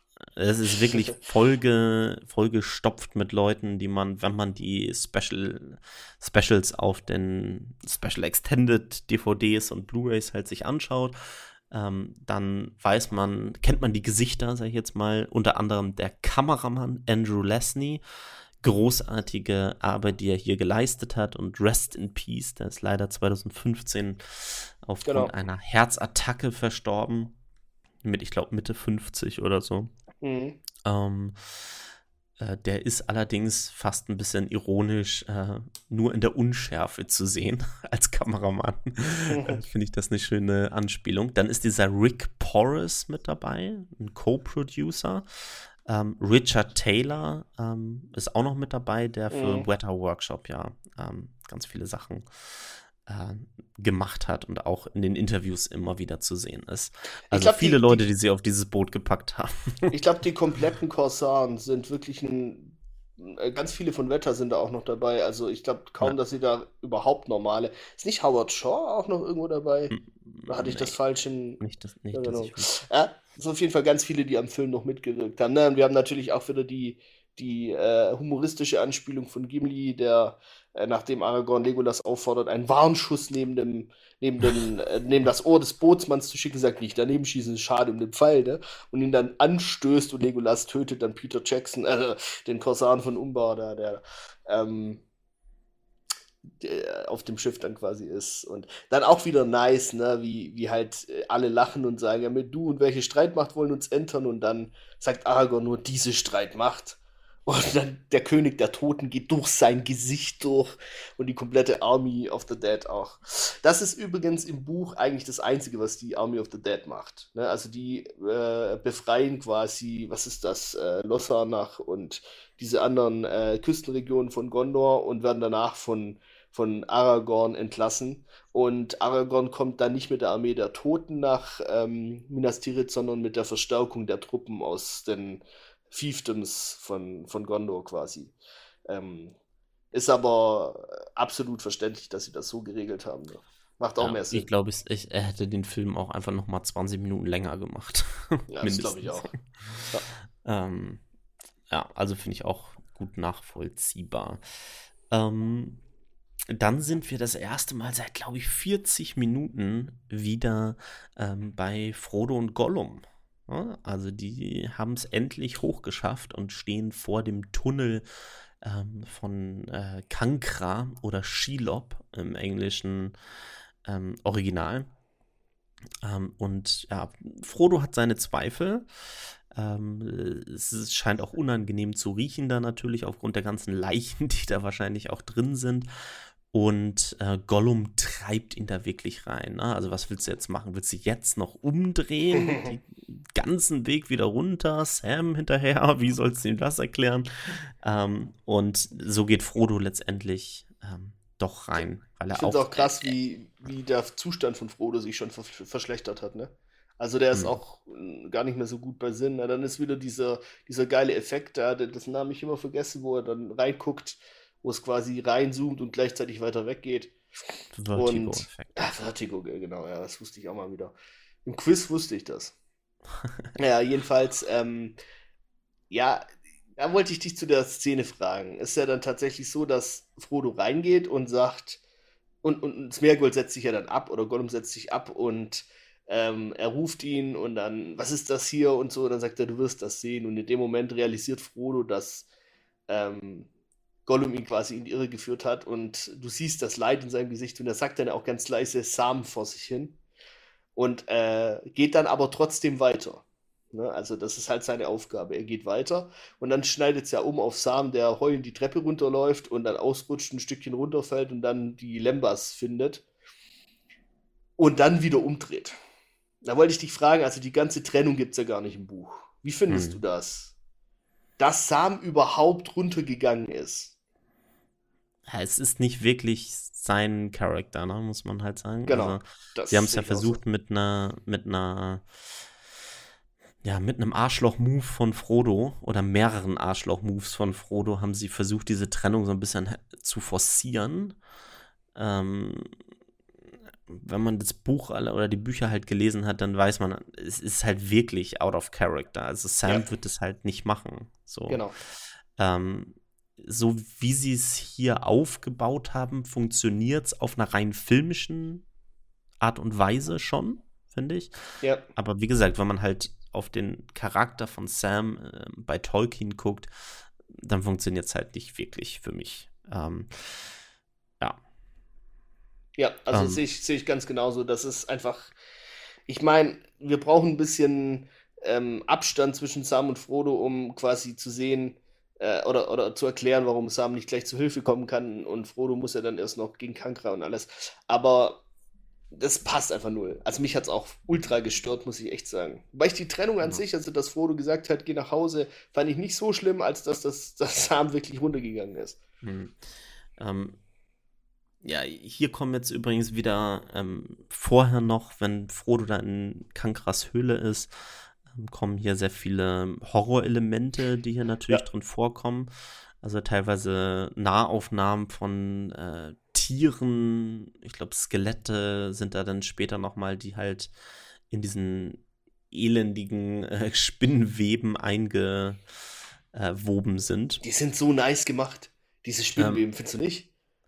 Das und auch mit dem Licht halt, ne? Ja, also ja. das Licht, so dieses schaurige, leichte Spitzenlicht, was da halt gesetzt wurde. Und dieses ähm, klebrige, ähm, ja, ja auch da wieder hat Peter Jackson halt so einige Einstellungen halt mit, also er wechselt letztendlich immer in äh, POVs, also Point of Views, ähm, aus, aus dessen Sicht letztendlich das halt gefilmt wurde, wenn man halt sagt, we wechselt er die ganze Zeit ähm, zwischen Frodo und einer anderen Einstellung, ähm, die Peter Jackson halt gewählt hat, die immer so ein bisschen ihn in der Ferne halt sieht und immer hinter einer Kante letztendlich. Ja. Ähm, kann man den sehen und da hat Peter Jackson gesagt, das soll so ein bisschen tatsächlich die Perspektive von Kankra bereits Klar, sein, die sich so ihrer Beute genau. letztendlich schon annähert. Ähm, schafft ja auch so das Gefühl, dass er beobachtet wird und so, ne? Also genau. als ganz toll gemacht, finde ich. Da sieht man auch wieder, ne, die früheren Filme von Jackson, die sind ja auch ganz viel mit Horror und so. Also wirklich ein Meister da. Ja. Frodo erinnert sich dann an die Fiole Licht, die er quasi von Galadriel bekommen hat. Ähm, und er packt sie aus. Das erste Mal, dass Galadriels Geschenk an Frodo überhaupt zur Anwendung kommt. Und ähm, in Büchern übrigens relativ oft zur Anwendung kommt und auch eine große Rolle hm. spielt. Mhm. Und er macht sie halt an mit den Elbenworten. Und es ist halt nice, ne? Man sieht dann hinter ihm so Kankra, diese fette Spinne, wie die da sitzt. Und die schält sich erst so langsam. So ja, ja, genau. Wand, ne? Ja. Und ja. ultra hässliches Biest. Und äh, ja. schält sich halt so langsam aus der Dunkelheit. Also auch, finde ich, ist bis heute so top gemacht, dieses Vieh. Ja, und auch da wieder, ne? Also wir hatten es letzte oder vorletzte Folge hatten wir gesprochen über Geschichten aus dem Silmarillion und wir haben über Ungoliant gesprochen. Mhm. Diese Riesenspinne, die mit äh, Morgoth unterwegs war und ähm, das Licht aus den Bäumen rausgesaugt hat, ähm, die ja letztendlich als finsterer als die Finsternis beschrieben wird, wird von ja. Tolkien. Äh, und auch hier wieder, ne, sie, sie sie ist der, sie ist im Schatten und selbst wenn du irgendwie das auf einem Fernseher irgendwie äh, von der, von der, also schön hell drehst und alles, ähm, du, sie ist einfach, sie kommt aus dem Dunkel. Äh, Peter Jackson hat selber gesagt, er hat es versucht, so ähm, zu machen, wie er das aus National Geographic Dokus gesehen hat ähm, wo er halt die Spinne auch in irgendeiner Höhle oder so, so zusammengekauert ähm, sieht. Und er selber ähm, hat gesagt, ähm, Kankra ist designt nach der New Zealand Tunnel Web mhm, Spider. Genau. Ähm, und er hat ultra Schiss vor Spinnen. also Peter Jackson.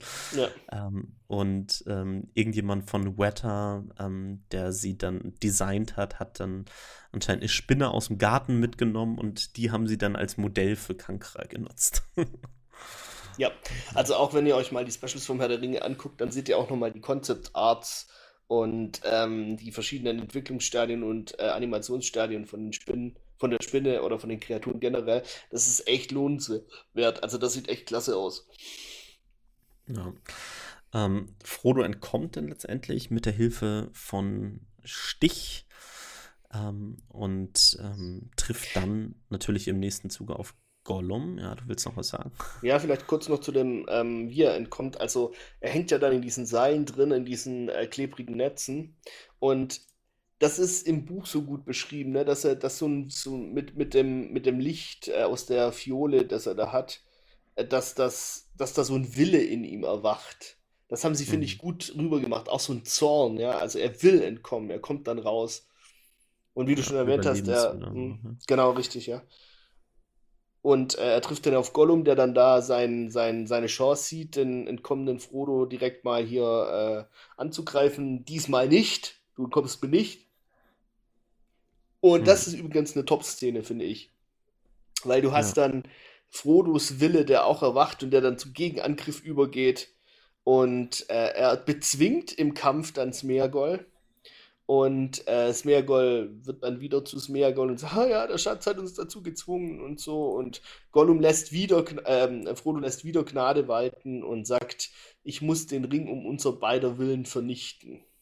Ja, mhm. also mhm. geil, dass man einfach das, das Stadium sieht, in dem sie sich also mental auch befinden. Also Frodo hat wieder ein Stück weit Klarheit zurückerlangt über seinen Auftrag und über seinen ähm, also er hat auch verstanden, dass Gollum nicht, nicht, ist nicht zu retten. Ja, beziehungsweise das Gute gibt es auch immer noch in Frodo, ne? Ja, ja. Also das finde ich halt einfach, ähm, ich weiß nicht, ob er das halt aufgegeben hat bei Gollum. Ich glaube nicht, ehrlich Nein, gesagt. Ich, also. Ich, ich, also ich habe es so verstanden, dass er halt, weißt du, er geht weiter, er wendet sich ab und geht weiter ohne Gollum. Mhm. Das heißt, er ist nicht mehr Gollum ist in dem Moment nicht mehr der Leader. Und Goll äh, Frodo ist drüber raus über das, was er im zweiten Teil, er muss wieder der werden, der er vorher war. Ich finde schon, dass Frodo in der Szene dann oder auch davor schon verstanden hat, dass das ne, nichts mehr wird. Also gleich am Anfang vom dritten Teil gibt es auch mhm. diese Szene, die wir schon erwähnt hatten, wo er dann sagt, ja, ich glaube nicht, dass ich wieder nach Hause komme und so. Ja. Also ich finde das so eine Fortsetzung von dem. Ja, Im Buch gibt es ja diese, ähm, da erzählt ähm, Frodo Gollum ja bereits vorher von seinem Plan. Hier erfährt mhm. es ja Gollum das erste Mal im Film, dass Frodo den Ring zerstören will. Ähm, Im Buch ist es, glaube ich, bereits vorher, meine ich. Also, ähm, ja. ist es nicht am Schwarzen Tor oder so? Ja, irgendwie, das, das ist auf jeden Fall deutlich früher schon. Ja. Ähm, hier haben sie es halt ähm, nach hinten verschoben. Ähm, es folgt ähm, in dem Film letztendlich ähm, auch eine ganz tolle Szene, finde ich. ich. Ich liebe diese Szene, die sie da eingefügt haben. Äh, Frodo sagt ja vorher auch noch, I'm sorry, I'm so sorry, Sam. Ähm, stürzt dann hin, dann gibt es einen Match-Cut auf ähm, ja, Frodo in einem Wald, wo also er auf Galadriel trifft. Ja.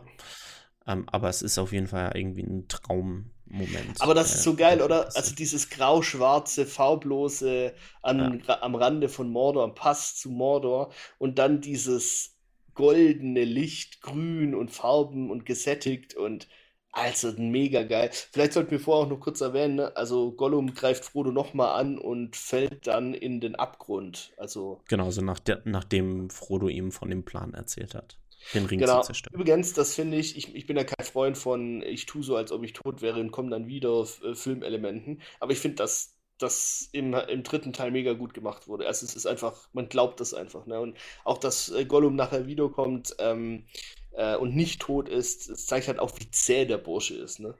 Also, ja. was der alles schon durchgemacht und überlebt hat. Also richtiger Überlebenskünstler. Ja, aber wir sind auf jeden Fall in Lorien. Du wolltest weiter erzählen. Genau, also ich, ich liebe einfach diesen Moment, also zwischen Galadriel und äh, Frodo, ähm, den sie hier einfach nochmal haben und einfach diese Hoffnung, was ja im Buch auch deutlich ist und was in den Filmen auch tatsächlich nochmal deutlich hervorkam, diese Hoffnung, die Galadriel den Menschen mit auf den Weg gibt. Ja. Hier dieses, das ist so leicht, weißt du, die, diese Szene ist so leicht in all seiner Hoffnungslosigkeit. Ja, ja. Und ich finde, Elijah Wood spielt das so fantastisch. Ja, mega. Wie er da dieser Moment, Galadriel beugt sich darunter zu ihm, gibt ihm dann seine, ihre Hand. Man sieht diese Entschlossenheit dann einfach in, in, in Elijah Woods ähm, Gesicht. Und Galadriel zieht ihn hoch und dann einfach von Kate Blanchett dieses Lächeln, weißt mhm. du? Oh, Als er ihre Hand ergreift. So ja. gut, ja, es ist so gut. Sie zieht ihn hoch und dann schneiden wir wieder zurück und ähm, wir haben Frodo mit neu gewonnener Hoffnung, der sich auf den Weg machen will. Genau. Um, Super Szene, muss man definitiv sagen. Ist auch nichts, was, was irgendwie stört oder störend ist oder nicht reinpasst, gar nicht. Also es äh, zeigt mal wieder, wie sehr die Filmemacher sich damit beschäftigt haben und wie tief die da drin gesteckt haben. Ja. Ja. Ähm, dann haben wir wahrscheinlich wieder eine von deinen Lieblingsmomenten, die es, glaube ich, auch wieder nur in der Extended-Version äh, gibt. Ähm, denn wir sehen wieder was von den Rohirrim.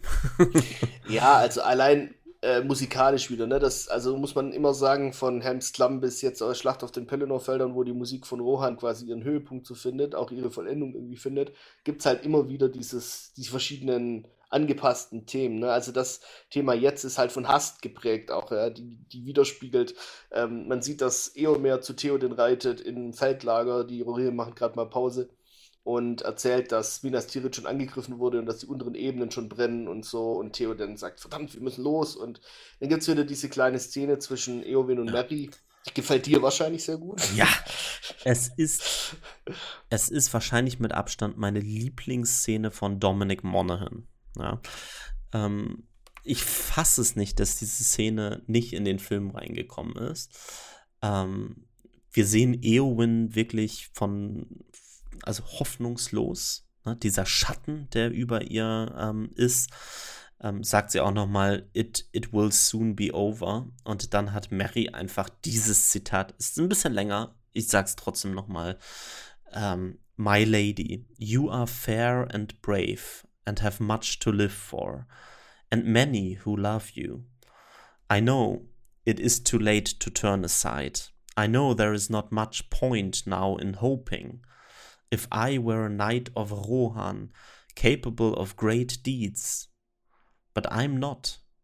I'm a hobbit, and I know I can't save Middle Earth. I just want to help my friends Frodo, Sam, Pippin. More than anything, I wish I could see them again. Das finde ich so fantastisch, dieses Zitat. Und es ist so wunderschön gespielt von Dominic Monaghan. Da steckt so viel drin in diesem Und wunderschön Zitat. musikalisch untermalt mit Auenland-Thematik, äh, mhm. ne? Also mega. Ja. Eine Aber weißt du, Szene. Ja, es steckt halt einfach drin, I'm a Hobbit, ja für ihn mag es nicht viel bedeuten, aber für Mittelerde bedeutet es alles. Ja. Genau. Also, ich finde, das Frodo. ist auch Tolkien, ne? Das ist die Essenz ja. von Tolkiens Werk. Das ist mega, ja. Ja. Frodo, Sam, Pippin und Merry, alle spielen so eine essentiell wichtige Rolle ähm, in dem Schicksal von Mittelerde, ja. Das finde ich einfach super, super toll gemacht. Ja, und dann natürlich unterbrochen von Formiert euch rückt aus von Eomer und den Hörnern von Rohan, die wieder erschallen. Also musikalisch, ähm, soundtechnisch, also soundeffekttechnisch eingebettet auf allerhöchstem Niveau. Also eine wirklich fabelhafte Szene. Kann, kann ich nur unterschreiben. Und wir schneiden ja. auch direkt danach dann wieder zurück ähm, zu Grond und sehen die Bemühungen der äh, Heere von Mordor, äh, das Tor zu durchbrechen. Auch, ja, auch hier natürlich ja. wieder, wir sehen, wie lang diese Schlacht einfach schon läuft. Ja. Ne? Also es ist in die Nacht hinein, ähm, Helms Klamm am, also dauerte natürlich auch länger, aber halt eine Nacht lang. Ja, so wie der Film uns das jedenfalls ähm, erzählt auch. Ähm, und hier sind wir jetzt vom Tag bereits in die Nacht fortgeschritten. Die verteidigen immer noch das Tor. Ähm, Gandalf Gron, ist überall, ne? Also, Gandalf ist überall, ja. ja. Nur nicht bei Denethor und Faramir. äh, Denethor ist fest entschlossen, ähm, mittlerweile ähm, Faramir und sich selbst zu opfern und bei lebendigem Leib zu verbrennen. Ja, der ist verrückt geworden. Also das sieht man auch. Also John Noble spielt das so genial. Also das ist einfach, das nötigt mir immer wieder so Respekt ab. Ja wie man so eine Nebenrolle eigentlich, ne, in so einem Epos, wie man da so viel Mühe und so viel Detailreichtum reinstecken kann, auch filmisch wieder, ne? Man sieht, wie Denethor, Faramir und ein paar äh, Gruftis ähm, äh, quasi die Königshalle verlassen und zu den ähm, äh, abgewandten Häusern der Toten quasi gehen die im hinteren Teil von Minas Tirith ganz oben auf der ja, letzten Ebene Gruften. liegen. Genau, zu den Gruften, wo die ganzen Könige einbalsamiert darum liegen, beziehungsweise begraben und mit, mit ähm, Statuen oder mit ähm, Reliefen quasi versehen. Und es kommt das Zitat von Denethor: There is no hope for man. Hm. Und du siehst im gleichen Moment die im Hintergrund vorbeigehen und du siehst, dass an dem kahlen weißen Baum von Minas Tirith eine Blüte blüht. Mhm. Ja, und wir erinnern uns zurück an vor der Schlacht, als Gandalf Pippin erzählt hat, was es mit dem Baum auf sich hat. Pippin fragt, warum bewachen sie ihn noch? Und Gandalf sagt, sie hoffen, dass der Baum eines Tages wieder blüht, weil das halt heißt, dass dann neues Zeitalter für die Menschen anbricht. Und ähm, das finde ich irgendwie, äh, ja, ähm, aber das finde ich irgendwie strange, da tatsächlich dann von Gandalf, weißt du? Weißt du, sie, sie haben Hoffnung, obwohl es eigentlich keine Hoffnung gibt, so klingt es fast, ne? Sagt ähm, er ja auch so, ja. Ja, genau. Ähm, obwohl er ja eigentlich weiß, dass der König halt kommt, weißt du. Ja, aber ich glaube, das war eher auf die allgemeine äh, Situation bezogen. Ja, ne? Also äh, mhm. Elrond macht das ja bei Aragorn auch klar, du reitest in den Krieg, nicht in den Sieg. Nur weil der König kommt, heißt das ja nicht, dass alles wieder sich zum Guten wendet. Ja. Ähm, naja, äh, Grond äh, durchbricht das Tor ähm, und es kommen Kampftrolle ähm, durch die Tore. Vorher Gandalf noch You are soldiers of Gondor, stand your ground. Ja. Ähm, was auch immer durch diese Tore kommt. Ähm, Übrigens auch geil, wie das Tor durchbrochen wird. Ne? Also erst, dass der Wolfsschädel einfach mal durchbricht, ohne dass das Tor halt überhaupt äh, bricht, sondern nur der Wolfsschädel kommt durch. Auch die, die schauen ja auf zu diesem Wolfsschädel. Ne? Also der allein wie der durchkommt mit dieser Feuerexplosion, dann, also mega, ne? Einfach Und wir gemacht. sehen auch Gandalfs Gesicht voller Schrecken. ja. ja. Also auch er, ähm, ja, hat das wahrscheinlich nicht kommen sehen oder sieht halt einfach jetzt die ganzen Schrecken nochmal äh, dieses Angriffs von ähm, Mordor. Ähm, wir springen wieder zurück äh, zu Frodo und übrigens dazu auch wieder ähm, die Info, wir sind jetzt ziemlich genau zur Hälfte des, an der Hälfte des Films angekommen, ähm, inklusive Abspann, der natürlich auch super lange dauert. Ähm, und diese ganzen Szenen, die wir hier jetzt bekommen haben, sind im Buch eigentlich in die zwei Türme. Ja, das stimmt. Ja, also diese ganze Kankra-Nummer ähm, ist das Ende vom zweiten Teil. Ähm, und hier haben sie es natürlich, haben sie gesagt, ey, ja, was passiert denn danach noch im Buch mit Frodo und Sam ähm, so an Story-Momenten, so. Ähm, und da haben sie gesagt, das ergibt keinen Sinn. Erstens wird der zweite Teil dann noch länger. ähm, ja. Und der dritte hat einfach zu wenig Frodo und Sam mit drin. Ähm, das finde ich auch wieder sehr gut nachzuvollziehen. Also der zweite Teil, wer das genau wissen will, der endet tatsächlich damit, nachdem Frodo ähm, gegen Kankra gekämpft hat und ähm, Kankra ja Frodo sticht. Also sie, sie kämpft nicht gegen ihr, also sie kämpfen nicht, sondern sie, er wird einfach gestochen. Und Sam kämpft er dann gegen Kankra. Und ähm, wir können gleich noch auf die Szene ein bisschen genau eingehen, wenn du da noch was sagen willst, aber nur kurz vom Prinzip her. Äh, erstmal, das Filmisch wird natürlich wieder geil umgesetzt, aber danach denkt ja Sam, dass, nachdem er Kankra in die Flucht geschlagen hat, Frodo tot ist und lässt ihn liegen und äh, nimmt ihm den Ring ab, um quasi den Auftrag zu vollenden und dann bekommt er mit, er ist doch nicht tot und äh, geht quasi hinter denen her und äh, dadurch, dass er den Ring auf hat, ähm, schärft sich zwar sein Hörvermögen, aber sein, seine Sehkraft nimmt ab. Das ist so im Buch, das ist ja im Film ein bisschen angedeutet so. Ähm, und er denkt, er ist näher dran, dadurch, dass er besser hört und äh, ist dann vor einem Tor quasi und fällt besinnungslos dann auf die Erde. Und das ist das Ende vom zweiten Teil. Also man weiß nicht, wie es weitergeht. Cliffhanger, kann man quasi sagen. Ja, also ähm, wir haben diese Szene jetzt, also eine ganz miese Nummer hier, finde ich. Ich habe zwar keine Angst vor Spinnen, aber diese eine Einstellung, wenn wir letztendlich in so einer Froschperspektive sind, wir gucken da nach oben und Kankra schleicht sich von oben langsam ran, so quasi über Frodo, ähm, zwischen diesen zwei Steinwänden. Ähm, ähm, Frodo bekommt schon irgendwas mit, spürt irgendwas, hört vielleicht auch irgendwas ähm, und dreht sich dann mehrmals um, aber es ist zu spät. Ähm, der Stachel äh, von Kankra trifft ihn und er wird eingewickelt in Alter, Spinnweben. das ist ein Stachel, da kannst du allein schon an den Blutverlust sterben, Alter. Fahl ist es. Ja, also sobald Kankra ihn einwickelt, äh, handelt es sich um digitales Double von Elijah Wood. Das er ist er dann halt nicht mehr. Ähm, aber ähm, und ich habe auch ähm, mitbekommen, dass Elijah Wood da tatsächlich einen, einen, ganzen Tag lang fast in dieses Zeug eingewickelt wurde für einige ja. Nahaufnahmen. Konnte ähm, nicht kacken gehen. ja. ähm, Vielleicht musste er ja auch einfach nicht. ja, ich glaube, sie haben gesagt, er musste nicht. sie hatten sich Sorgen gemacht, falls er dann mal aufs Klo muss und so weiter. Und aber nö, nö, alles gut. Passt schon.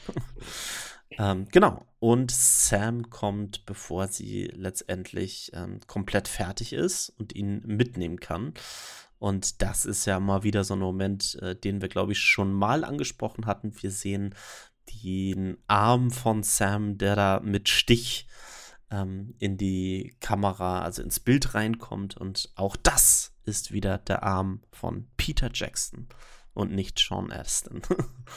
ähm, hier war es anscheinend in diesem Kampf von Sam gegen Kankra ziemlich schwierig für Sean Aston, weil, wie so häufig bei digitalen Effekten, ähm, nicht klar war zu diesem Zeitpunkt, wie Kankra überhaupt aussehen würde und wie sie kämpfen würde. Das heißt, Sean Aston hat hier ganz viel in der Luft irgendwie mit dem Schwert gekämpft und gedacht, ja, okay, da wird wohl das und das sein, musste sich super viel vorstellen. Ähm, und das finde ich immer wieder eine krasse Leistung, wenn Schauspieler das hinbekommen, äh, so gegen nichts zu spielen, weißt du? Ja, mit keiner Interaktion irgendwie, sondern ja, im luftleeren Raum. Ja. Und auch was für ein brutaler Kampf, ne? Also, ähm, also Sam schlägt sich da wirklich ähm, ganz gut in seiner Unbeholfenheit. Er ist ja auch kein Schwertmeister auf jeden Fall.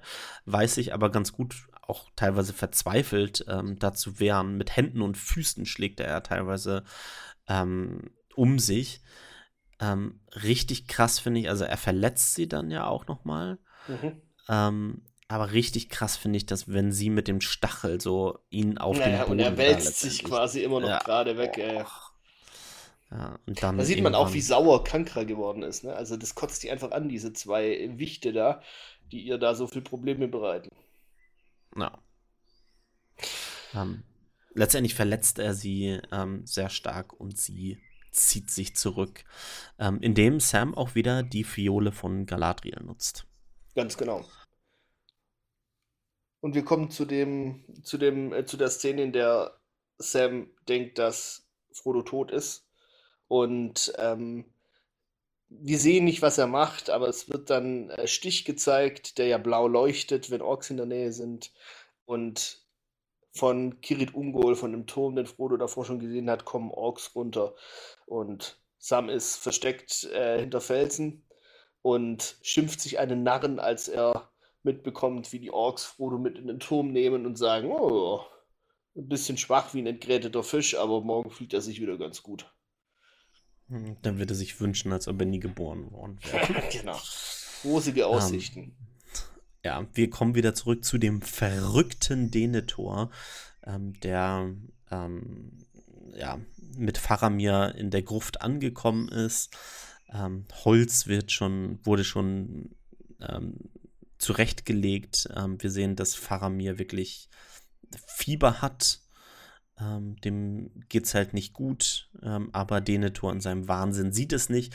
Pippin versucht ihn noch aufzuhalten, aber es ist einfach unerbittlich. Der hat natürlich keine Chance gegen ähm, den riesigen Menschen, ähm, der Denethor auch ist und der hört halt auch einfach nicht mal im Ansatz zu. Ähm, Übrigens wenn auch eine lustige Szene, ja. wo er ihn da wegschleudert. Ähm, mhm. Das ist das Double, das er hat und äh, Pippin liegt quasi schon auf dem Boden und das Double rollt auf die Kamera zu und Pippin hebt dann seinen Kopf hoch quasi und sieht dann so aus, als wäre er das. Also haben sie auch ja. wieder mit solchen Tricks gearbeitet und halt halt nicht digital gemacht. Total cool. Ähm, ja, wir erfahren, dass der erste Ring der Stadt verloren ist. Hatten wir, glaube ich, ja letzte Folge schon gesagt, ähm, dass Minas Tirith ähm, aus, ich glaube, es waren sieben Ringe ähm, besteht, die immer wieder durch ein Tor geschützt sind. Das nicht immer so krass ist wie das erste Tor. Also wir sehen es ganz klar, da ist dann, äh, glaube ich, nur noch ein Holztor, das zweite Tor. Ähm, und die Orks stürmen rein in den ersten Ring, bekommen ja auch von Gothmog nochmal den gnadenlosen Befehl, alles zu töten, was denen in den Weg kommt. Und das finde ich so brutal, die, diese Momente, die wir da jetzt auch wieder schnell sehen, wo die Orks alles morden, was denen wirklich in den Weg kommt. Genau, also ähm, das ist auch wieder so ein Teil, der einfach in dem Moment, wo dann Gothmog sagt, rückt in die Stadt ein, wie du gerade äh, zitiert hast, ist das musikalisch auch so stark. Ja, man sieht quasi, ähm, wenn man über, also wenn man über das Tor wegfliegt, sieht man, glaube ich, sogar auf dem Tor noch Verteidiger von Gondor, die da immer noch mit Pfeilen runterschießen. Da ist man ja auch schon sicher, dass die nicht mehr überleben werden, weil die, das komplette Level ist ja schon verloren, wie du gesagt hast. Und dann gibt es diese, diese Tonalität in der Filmmusik, die quasi diese Hoffnungslosigkeit mit symbolisiert und dieses, es ist alles verloren. Also mich erinnert das immer so ein bisschen an, an äh, als in Troja das Tor dann gefallen ist, weißt du, und die dann da plündern und morden durch die trojanische, durch, durch Troja da durch, durch ähm, äh. Das ist auch genauso. Ich habe mich dann auch immer gefragt, warum da tatsächlich dann noch ähm, Frauen und Kinder überhaupt sind, ne? dass die sich nicht schon längst in die Oberen zurückgezogen haben, aber ja. Das ähm, kann man sich ja wohl denken, oder? Funktioniert deutlich besser in Sachen Drama und Grausamkeit, ja, wenn kind, Kinder und Frauen mit drin vorkommen. Ja, natürlich. Aber man sieht auch, ne, als die Gnadenlosigkeit, wie du gesagt hast, von den Orks und auch von den Trollen, auch in dieser Aufnahme, als die äh, gondorianischen Söldner weglaufen, hinter denen ist halt ein Troll hinterher, der einen nach dem anderen mit jedem Hammerschlag einfach platt macht. Oder diese ja. Orks, die dann beißen, schlagen, treten und alles töten irgendwie. Also schon brutal, ja. Ja. Ähm, mitten in den Rückzug ähm, in Ring Nummer 2 oder zum Ring Nummer 2 kommt Pippin, der ähm, mit Gandalf spricht, der natürlich komplett busy ist, mal wieder. Ähm, und er ähm, sagt Gandalf einfach, dass Denethor komplett durchgedreht ist ähm, und Faramir bei lebendigem Leib verbrennen möchte. und Gandalf nimmt Pippin natürlich sofort und reitet nach oben, aber zwischendurch kriegt er noch Besuch vom Hexenkönig von Angmar. Das ist übrigens Wie eine der Szenen. findest du das? Ja. Also erstens mal ist das eine der Szenen, die ich nicht verstehe, dass die nicht im Film kommen. Also im Kinofilm, sondern nur in der Extended Edition. Weil im Kinofilm ist es einfach so, dass nach der Schlacht von Minas Tirith äh, Gandalf seinen Stab nicht mehr hat. Und man weiß eigentlich nicht, was mit dem passiert ist. Das ist, weiß man eigentlich nur aus dieser Szene.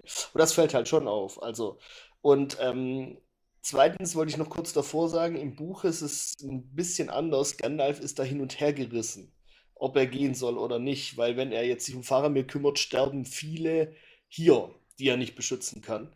Und ich finde, das ist ein Zwiespalt, den hätten sie ruhig mal mit so einem Nebensatz noch irgendwie sagen können. Weißt du, was ich meine? Weil, wie du gesagt hast, oder Gandalf nimmt ihn sofort. So, weißt du? Genau, irgendwie einen zweifelnden Blick kurz oder einfach die Gehetztheit von Gandalf, der halt auch nicht an allen Fronten gleichzeitig sein kann und so. Das finde ich ein bisschen schade. Die Szene an sich finde ich sehr gut gespielt, auch und, und äh, ich finde aber den Hexenkönig von Angmar da ein bisschen zu krass mächtig dargestellt, muss ich ehrlich sagen. Ja, ich wollte gerade sagen, kannst du ähm, dann uns einmal sagen, wie das im Buch ist? Also, vielleicht ganz kurz noch, ähm, äh, was ich davor sagen wollte. Ähm, Gandalf ist ein Maya, der ist ein Halbgott. Okay, der ist sowas wie Sauron, bloß auf der guten Seite. Und der Hexenkönig von Angmar ist ein Diener von Sauron. Und ja, er ist stark, und, aber der Gegenspieler von Gandalf ist nicht der Hexenkönig von Angmar, sondern das ist Sauron.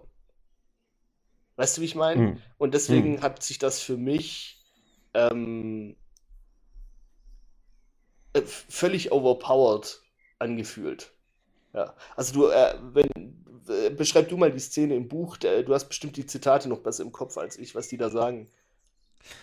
Nee, habe ich tatsächlich nicht. Ich weiß nur, dass es diese, diesen Sieg des Hexenkönigs über Gandalf, glaube ich, im Buch nicht gibt. Genau, das ist, ich glaube, wenn ich mich richtig erinnere, reden die miteinander und bleiben sich da auch irgendwie nichts schuldig oder so. Oder gibt es das überhaupt?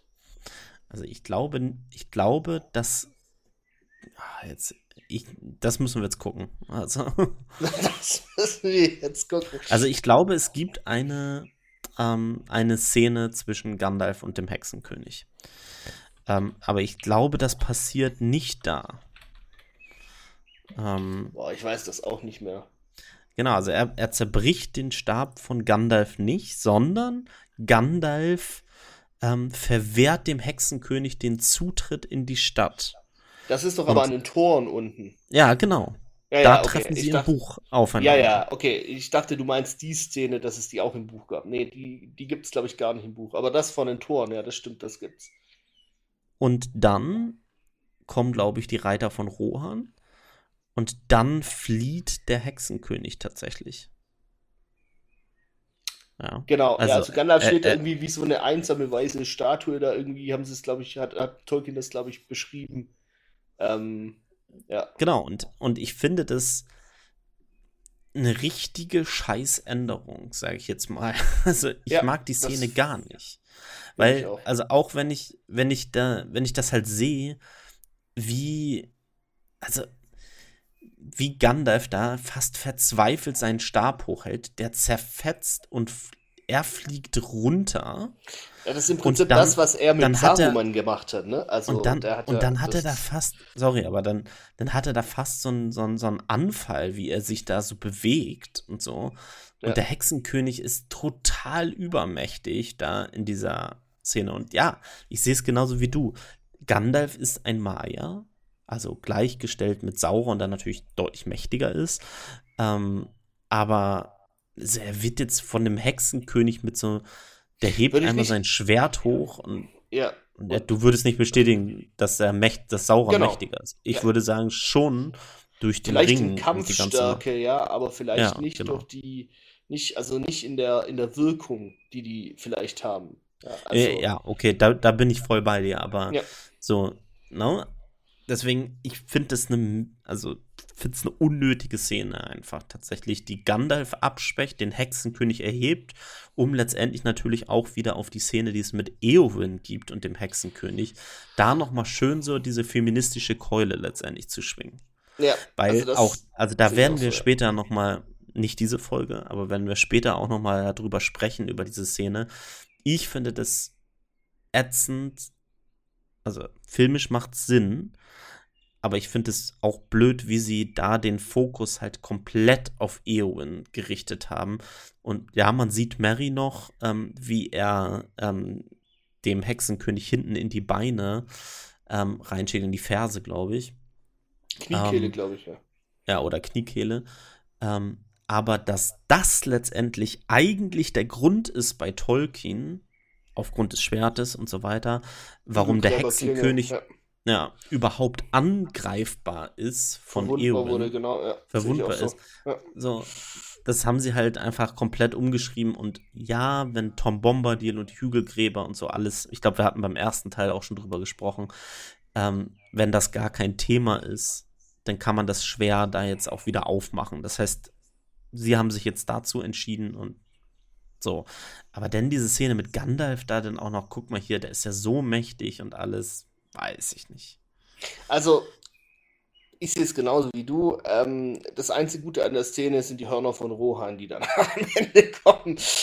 Und dann das oh, kommt der ja. Rohirrim ankündigen. Und das ist halt, also Johnny, das muss man ja sagen, als eine der großartigsten Szenen, die ich überhaupt jemals auf Film gesehen habe. Ähm, ja.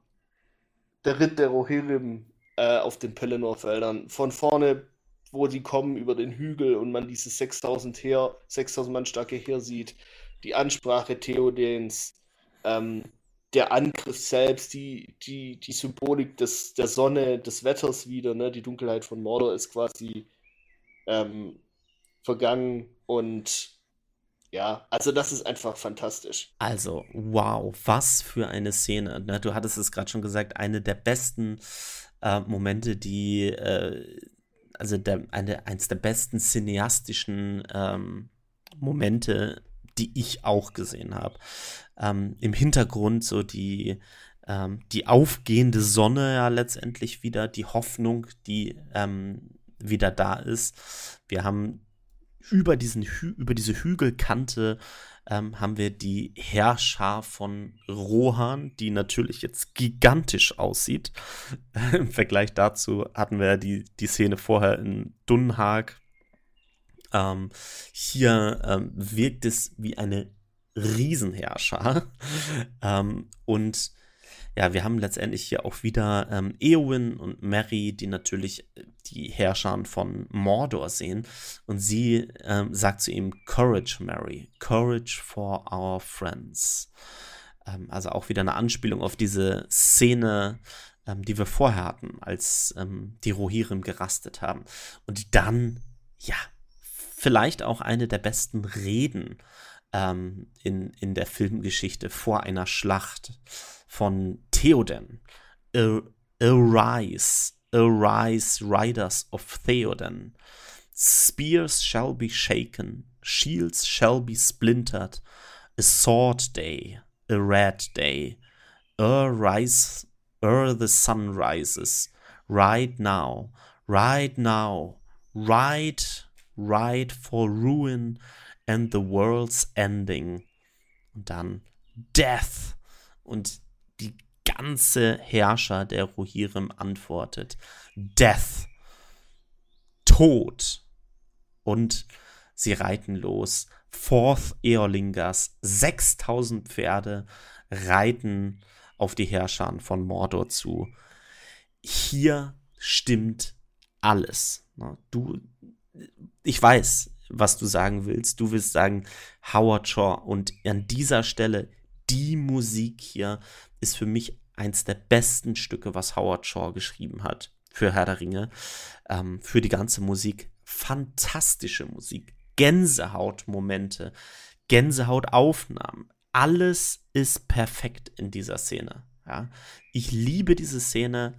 Ähm, hört es euch einfach nochmal an. Ähm, ich glaube, es ist ähm, The Battle of the Pelennor Fields ähm, wenn ihr euch das im Score anhört. Es ist einfach so eine starke Szene, ähm, die ich mir immer und immer wieder angucken kann und wo ich immer und immer wieder Gänsehaut habe.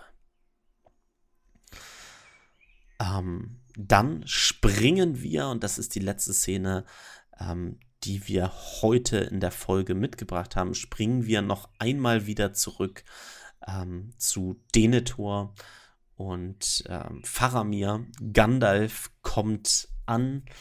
Ähm, Denethor ähm, und Faramir sind bereits auf dem Scheiterhaufen ähm, schon eingeölt, sodass sie äh, gut brennen. Ähm, und Gandalf stürmt auf Schattenfell mit Pippin ähm, davor äh, in die Tür rein, schnappt sich ein Speer, weil er ja seinen Stab auch nicht mehr hat, wie wir gerade erfahren haben, reitet auf Denethor zu, der sich nochmal sicher ist. There is no victory. Ähm, er lässt die Fackel fallen, das Feuer fängt an zu brennen. Wir sehen, wie Faramir sich bewegt. Gandalf reitet drauf zu auf den Scheiterhaufen, schlägt Denethor herunter und Pippin springt in die Flammen hinein und rettet Faramir. Also auch wieder so ein Heldenmoment, ähm, den Pippin hier natürlich wieder bekommt. Schattenfell kickt dann gleichzeitig Denethor noch wieder ins Feuer. Ähm, und wir sehen den Moment, wo Denethor realisiert, dass sein Sohn lebt, aber es ist zu spät für ihn. Er beginnt zu brennen und mit dem folgenden Zitat verlassen wir in dieser Folge wieder den dritten Teil vom Herrn der Ringe von Gandalf. So passes Denethor, son of Ecthelion. Und äh, wir sehen wirklich, wie Denethor hinausrennt und runterspringt in dieses Schlachtfeld. Und wir haben diese tolle Kamerafahrt zurück ähm, übers Schlachtfeld, ähm, wo es weitergeht. Ähm, und wie es weitergeht, das werdet ihr nächste Woche erfahren, wenn es wieder heißt, ähm, weiter geht es mit dem dritten Teil vom Herrn der Ringe bei Die fabelhafte Welt der Filme. Gernot, vielen Dank für heute auf jeden Fall. Wir hören uns nächste Woche. Bis dahin euch eine schöne Woche. Ciao.